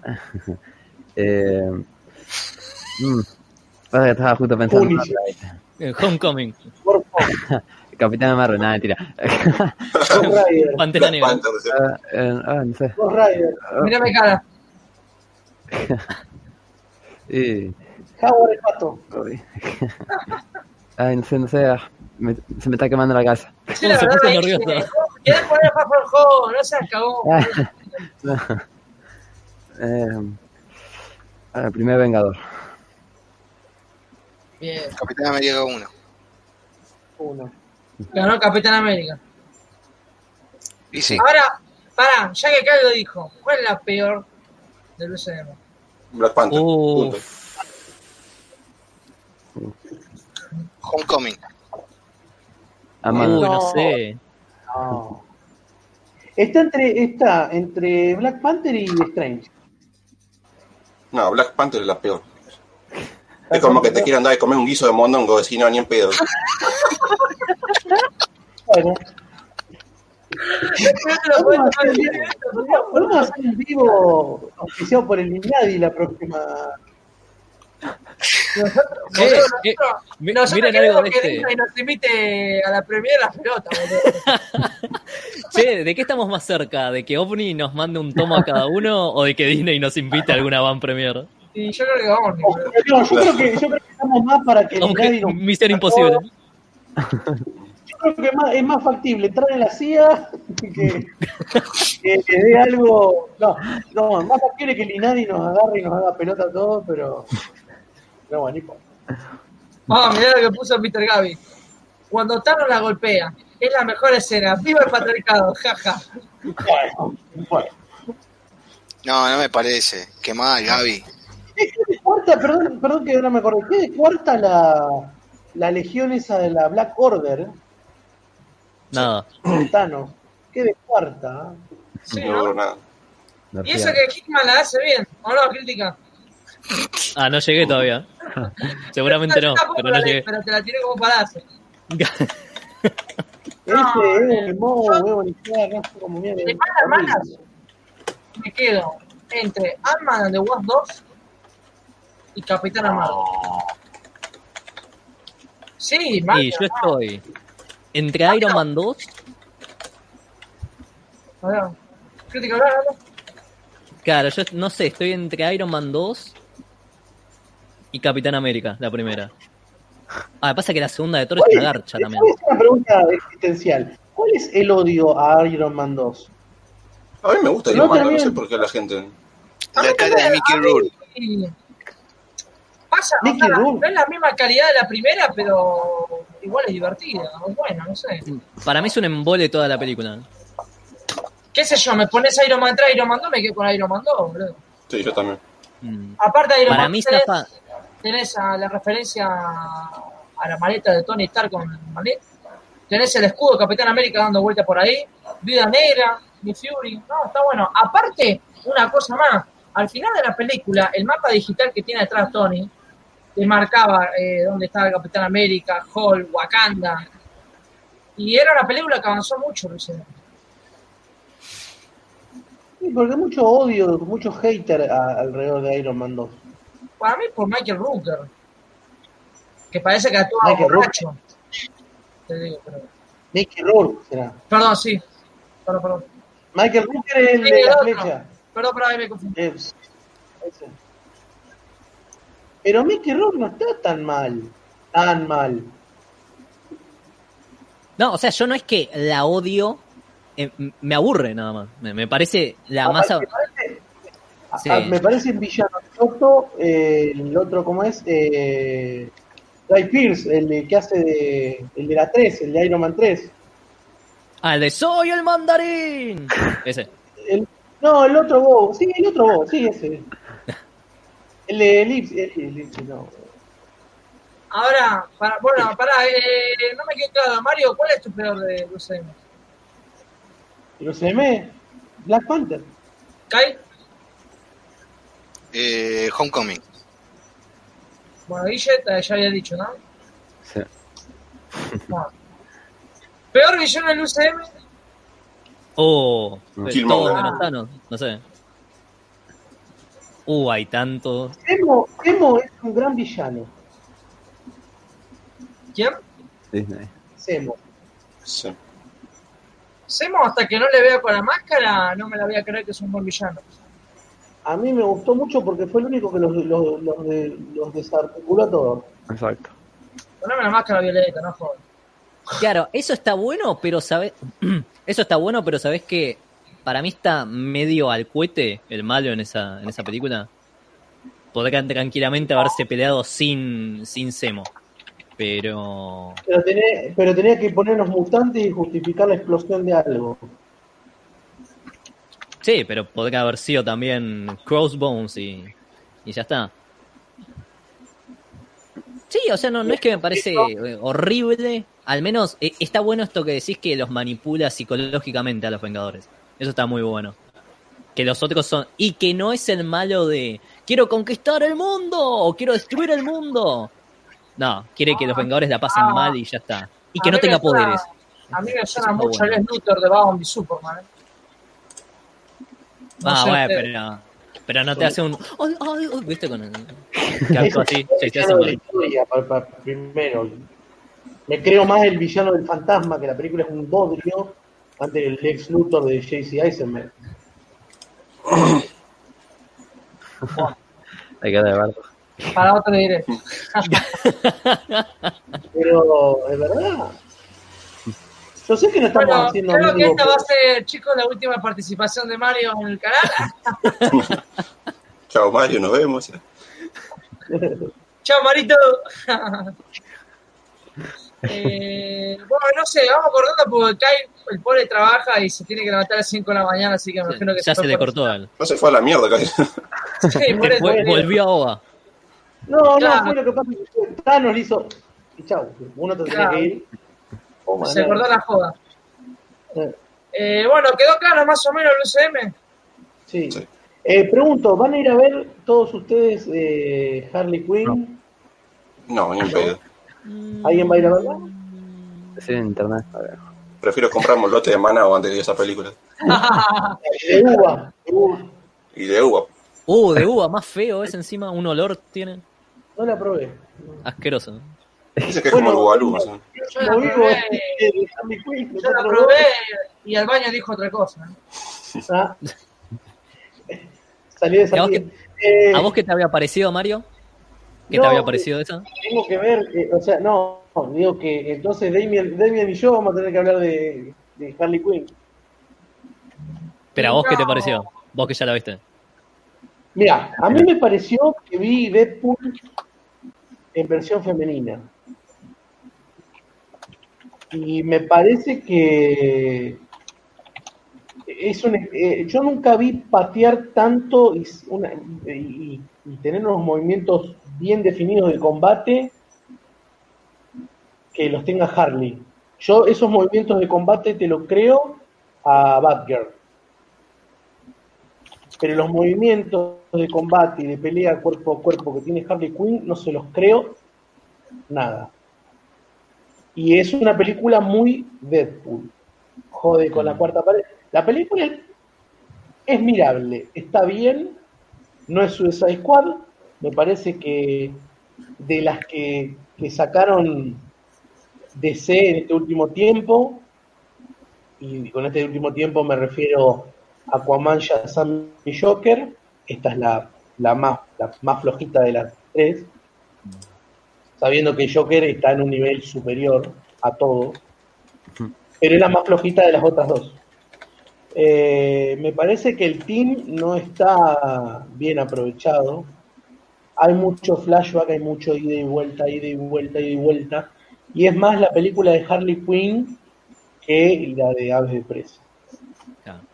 Y para pasar el rato y para estar laburando y tener que esto suene, la poder, poder ver, viste, estás laburando, haciendo algo. eh, Claro, o sea, si no la vas a ver. o sea, es como que sí, está Harley. Tiene cosas buenas, como le decía Demian hoy, que me parece lo más interesante que tiene eh, la película es eh, el exterior. lo que es Gat, de, lo que es Gotham, lo que, lo que hay alrededor de ese mundillo. O sea, el mundillo en sí, pero sacarlas a las chicas, ¿no? Sacarlas de lado a, a Huntress, a René Montoya, a, a Monkey Bear, Monkey Bear, sí, bueno. Black Canary, perdón, Monkey Bear no. Eh, Black Canary y sacarla a Cassandra Cage, que Cassandra Cage no es Cassandra Cage, que conocemos todos. Eh, si quieren entro en spoiler, pero Básicamente la, la película es, te dan a elegir entre mirar el noticiero, mirar un canal de cumbia o ver la película, vos elegir. sí, vos elegís directamente, pero tampoco, pero tampoco te vas a, la vas a pasar tan mal. La podrías pasar peor. A ver, yo prefiero ver Harley Quinn antes que ver una de Rápido y Furioso 48. La pensión de Toreto. O sea, hay mucha gente que le gusta más Toreto, pero está bien. Pero me parece que esta de Versus Prey eh, es el título nada más que garpa. Ni siquiera garpa, porque lo que más garpa es Harley Quinn. Y fíjate que en todas las imágenes eh, promocionales está ella. Todo el tiempo Harley. Harley, Harley, Harley, Harley, Harley, Harley. Eh, vos no, no hay ningún plano de la película que falte Harley Quinn. Ah, si la película te aparece en la tele, vos la mirás, pero para pagar ahí en el cine ni en pedo. Me parece que no. Esperala. ¿Eh? Si querés, Capaz para hacer la review. Capaz Yo- para hacer de la review. Yo la tengo Regular, yo no vi regular. Yo la tengo pensada verla el lunes. a la serie. Lo que pasa es que yo soy, digamos, ¿cómo decirlo, no? Yo quedé con bronca de que al DCU le dieron con un caño. Con un caño muy fuerte, ¿viste? Y estaban todos estos giles diciendo que se va a morir, se va a morir, no va más del DCU. Y ahora de que se está yendo bien, yo quiero apoyar estas películas, porque yo sé que Harley- eh, Ave de Presa, bueno, por más que ustedes no le den pelota, Ave de Presa es un plan de una trilogía. Y la trilogía de estos personajes es meter varios villanos de Batman. Si es lo que yo pienso que metan a Battinson en Flashpoint, Cuando vos veas la película y el- cuando vos veas el final de la película y vos me digas, yo te voy Sí, a decir que Mario, no, no tendría que, no era Claro. necesario. Hay una cosa que no era necesario, ya les voy avisando, no es necesario. Porque Claro. me parece que quemas una carta, porque se quema una carta que no se tendría que haber quemado. yo no sé cómo va a quedar la película, final abierto, final cerrado, no sé qué, pero ya te digo, hay un plan después de Ave de Presa, Doctor Synthesizers, y después de Versus Ave de Presa versus Doctor Synthesizers, ¿viste? Y es meter personaje en personaje.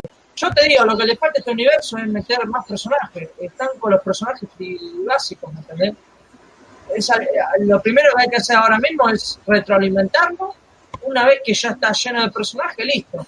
Empezar a cruzar No, caminos. entiendo- no le entiendo el negocio a Warner, no le entiendo el negocio, cómo lo quiere ver, porque eh, la Mujer Maravilla va a ser eh, otra, otra cosa distinta.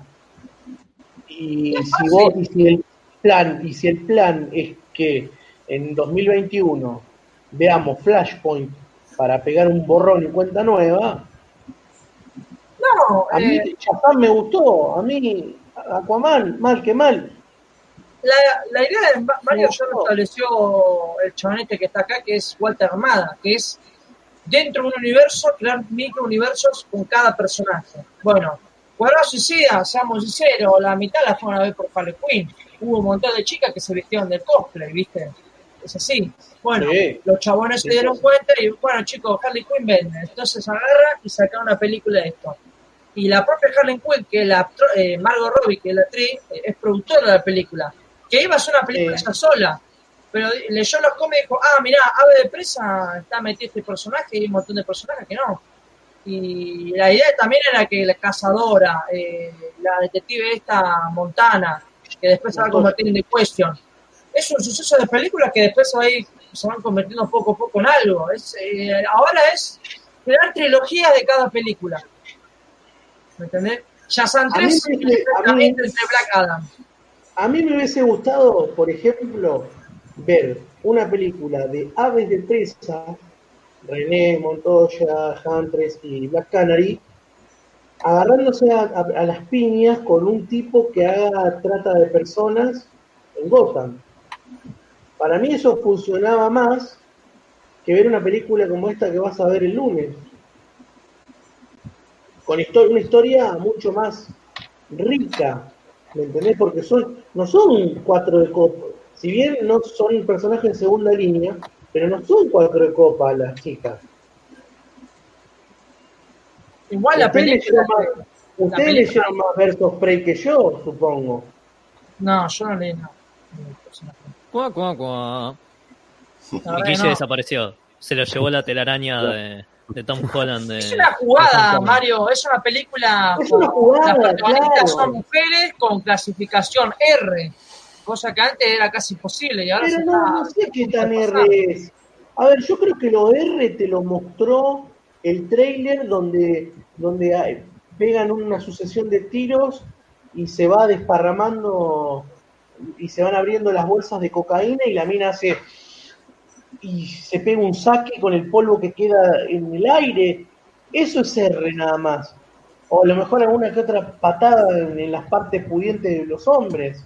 Pero después R.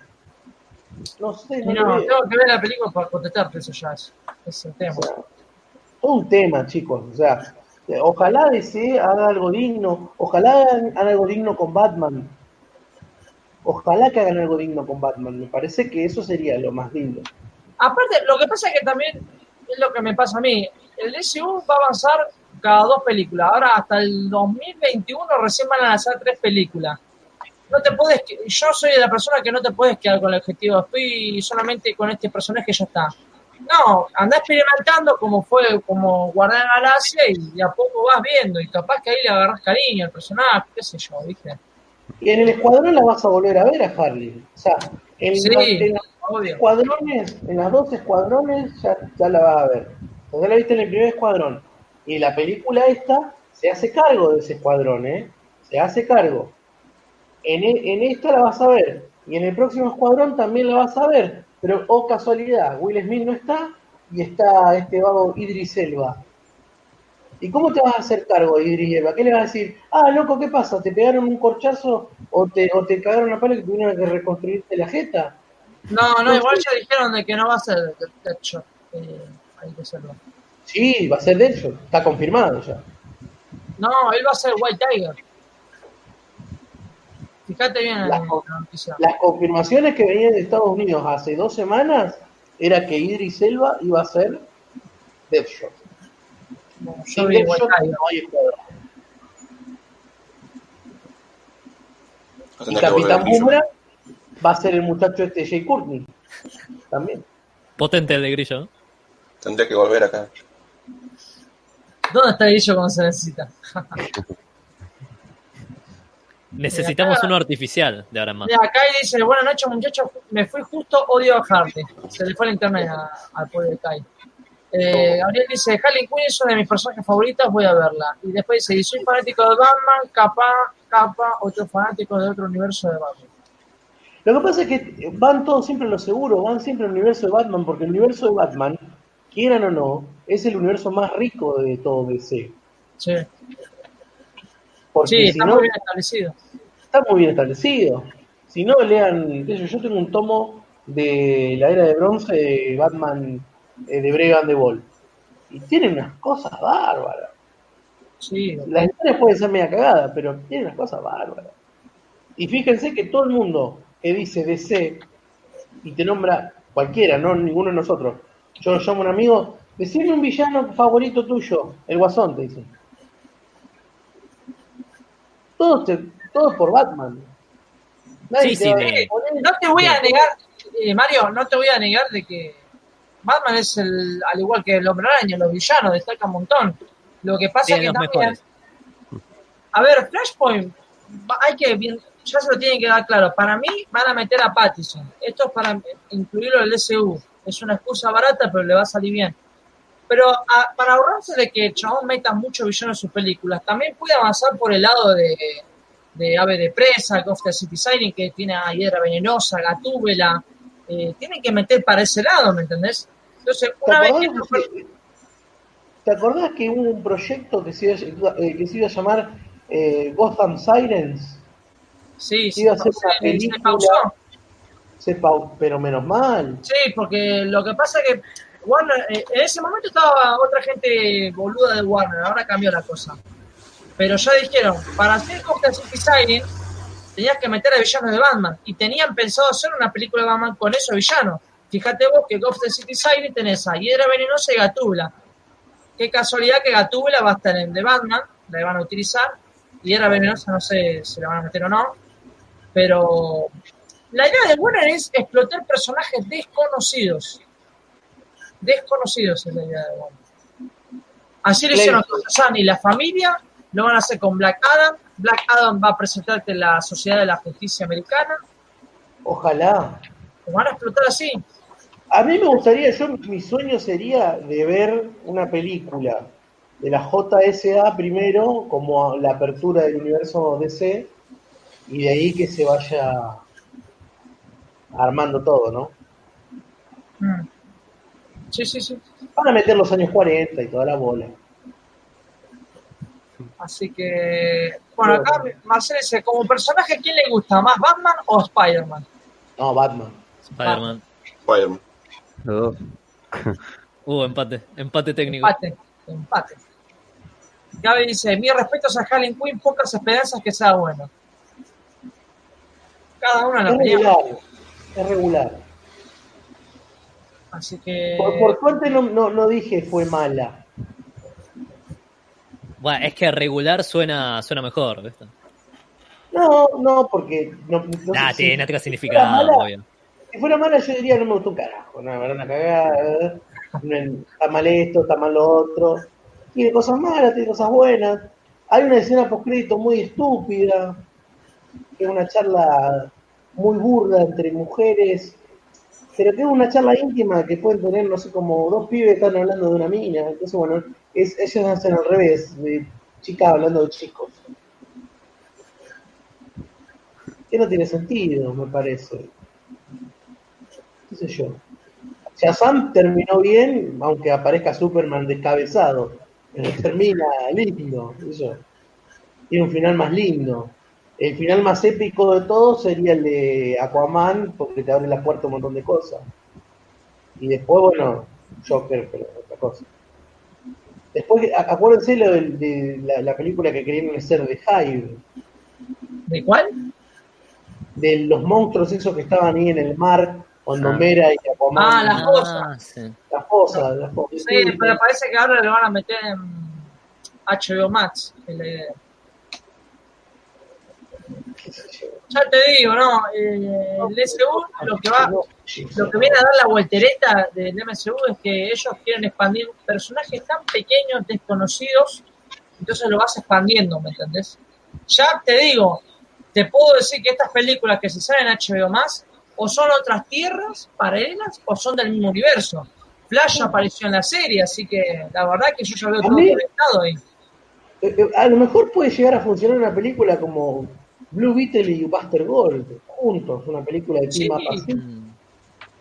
A mí, esas películas son personajes que son desconocidos, pero es mejor. Aparte, una vez que vos, vos viste la película, eh, si sale la película de Question, que es de Detective, si sale mejor, porque DC le va a poner en marcha adelante cómic para el personaje, Sí, también, que algo de eso. Sería Eso buenísimo. está buenísimo. Eh, ahora, con Ave de Presa se van a poner las pilas y van a, van a meter algún guionista copado para que se haga algo, algo. ¿Cuántos cómics sale- ah, pasa que no salieron cosas de aves de presa, sino de Hardy. ¿Cuántos cómics salieron de Hardy ahora? Está Ahora de Hardy, sale, mañana, mañana Este, sale el- Jardín. la de Jardín. que ese es nuevo. Salió el de Hardy con el Guasón, eh, la sonrisa asesina o algo así, que no lo leí. Están sacando las cosas ahora porque el personaje es popular. Sí. O piensan Sí, que pero sin... estaría bueno, estaría bueno como, como dijo Nomi hace un rato de que hace un rato cuando empezábamos de que, que sale el, el de Crisis Tierra Infinita de Omni eso me parece un material bueno interesante porque te abre la cabeza para otra cosa no, no Mario, basta de que- hay una hay un plan que están armando ahí el DC que es como lo de la conexión que fue de Flash apareciendo en la serie fue el principio de algo. Después te viene Flashpoint. Pero la idea parece que es jugar con el multiverso a lo grande, ¿me entendés? Entre más películas, más estás jugando con un, todo un mundo de, tierra, ¿viste? En cualquier momento eso se hace fusión. Pero ¿hasta qué punto? Porque a lo mejor vos llevas eso en el cine, está bien. Lo metés en el cine y te aparece Oliver Queen de la serie Arrow. Y viene un ñato o viene mi hija que quiere ver Flashpoint o quiere ver algo de DC porque, mira papá, me encantaría por- porque me lo dices, tengo ganas de ver esto. ¿Y cómo le explicas que este Arrow es de acá? Y o este Arrow no es este Arrow, sino es Spectre, si no es el espectro, no sé qué vez qué Mirá, es. te digo, Arrow Guerra 28.400. hoy en día el espectador ya no es tan, eh, como decirlo, tan tonto como era antes. Ahora vos entendés, digamos, viajes temporales, la gema del infinito. Hay cosas que lo que era complicado ya es simple contarlo. Esas cosas las entendés Eso- y ahora la gente entiende la continuidad. Pero, por- pero fíjate que Marvel no se arriesgó a mezclar cosas de las series. Fíjate No, que las claro. series no existen para las películas. Porque saben que el público que va a ver las películas eh, es gente como nosotros también, pero los que le dan la guita es el público masivo que no ve esas series. Y no iba a entender no una goma. hizo, perdón, Entonces- y eso no lo hizo, y ese fue el gran error que tuvo DC con Batman vs Superman, que metió un montón de data y un montón de cosas Que no entendió nadie. que no entendió, ni yo entendí, siendo pseudo lector, porque no muchas cosas no entendí, que se van a- al, al demonio, y eso no, no, me, no, no, no me suma. Si ahí, por ejemplo, tenés la escena, yo me acuerdo haber salido del cine y está la escena esta en que Batman está en el futuro y está todo hecho mierda y se encuentra con Superman y Superman aparentemente lo mata. Y claro, yo ahí entendí por ver el símbolo Omega en el piso y eso, ah, bueno, esto tiene que ver con Darkseid, será una visión de un posible futuro o capaz es el futuro posta. Y le pregunté a un amigo que no, que lee cómics más, eh, sabe más de, de Marvel, lee muchas cosas de Spider-Man, pero no eh, a Darkseid ni lo conoce. Y le pregunté, che, ¿vos qué entendiste en esta escena? Y él me dijo, yo, yo entendí que eso era una representación del miedo de Batman. O sea, flasheó. Flasheó cualquiera. No entendió la escena. Porque esa escena era para gente que supiera de cómics directamente. Sí. ¿Cómo Lo que mostraste pasa no, que- lo que pasa es que vamos, es Superman. Y no entendés un carajo. Y, un- yo te estoy hablando del público en general.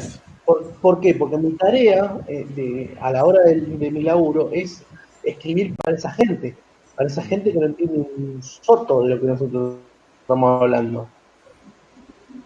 Entonces, es difícil. Entonces yo lo estoy, este ejercicio que hago con ustedes es para que piensen como, como un tipo como yo, tener que reflejar lo que yo vi a la gente que no conoce. Yo escribo para un diario que está destinado para mucha gente que es laburante, que es eh, de, de- de sindicato, por ejemplo el sindicato de Luz y Fuerza. Entonces yo tengo que, tengo que entrar a ese lector. ¿Entienden? Yo hago un juego grande y les comento en, en las reseñas todo lo que hago, pero para un espectador o para, para un es- espectador X cualquiera, sea sea un laburante, mi hija, mi viejo, mi vieja, mi novia, mi amigo, no van a entender lo que yo entiendo o lo que nosotros entendemos. Entonces, ¿cómo yo hago para vender eso? Y ahí se ten en cuenta que, por ejemplo, lo de- con ahora con lo del crossover, yo ni siquiera estaba viendo las series de, DC, ya las habían abandonado un montón.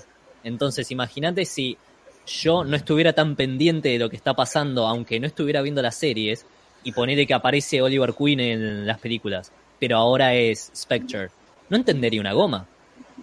Entendería ahora, y yo que leo cómics encima, porque porque justo vi que se convertía en eso, pero si no, no la iba a casar tampoco, y así un montón de gente.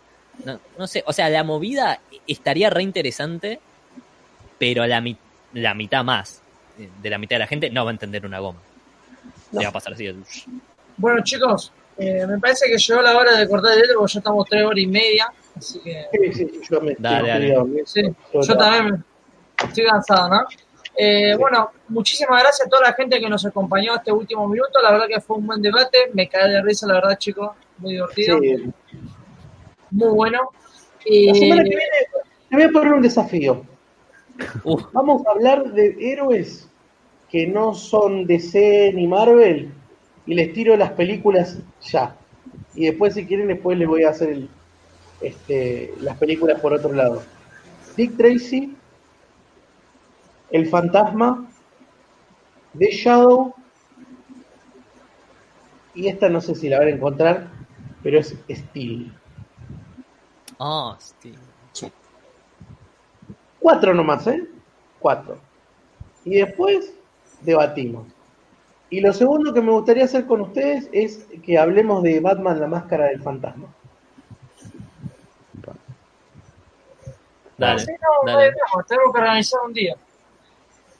Así que, bueno, gente, abajo en la descripción, los canales de los chicos que pasaron por acá. Bueno, Mario, cuando armes ese nuevo canal que nos dijiste. Así Sí. que, bueno, gente, nos vemos. Nos vemos, che.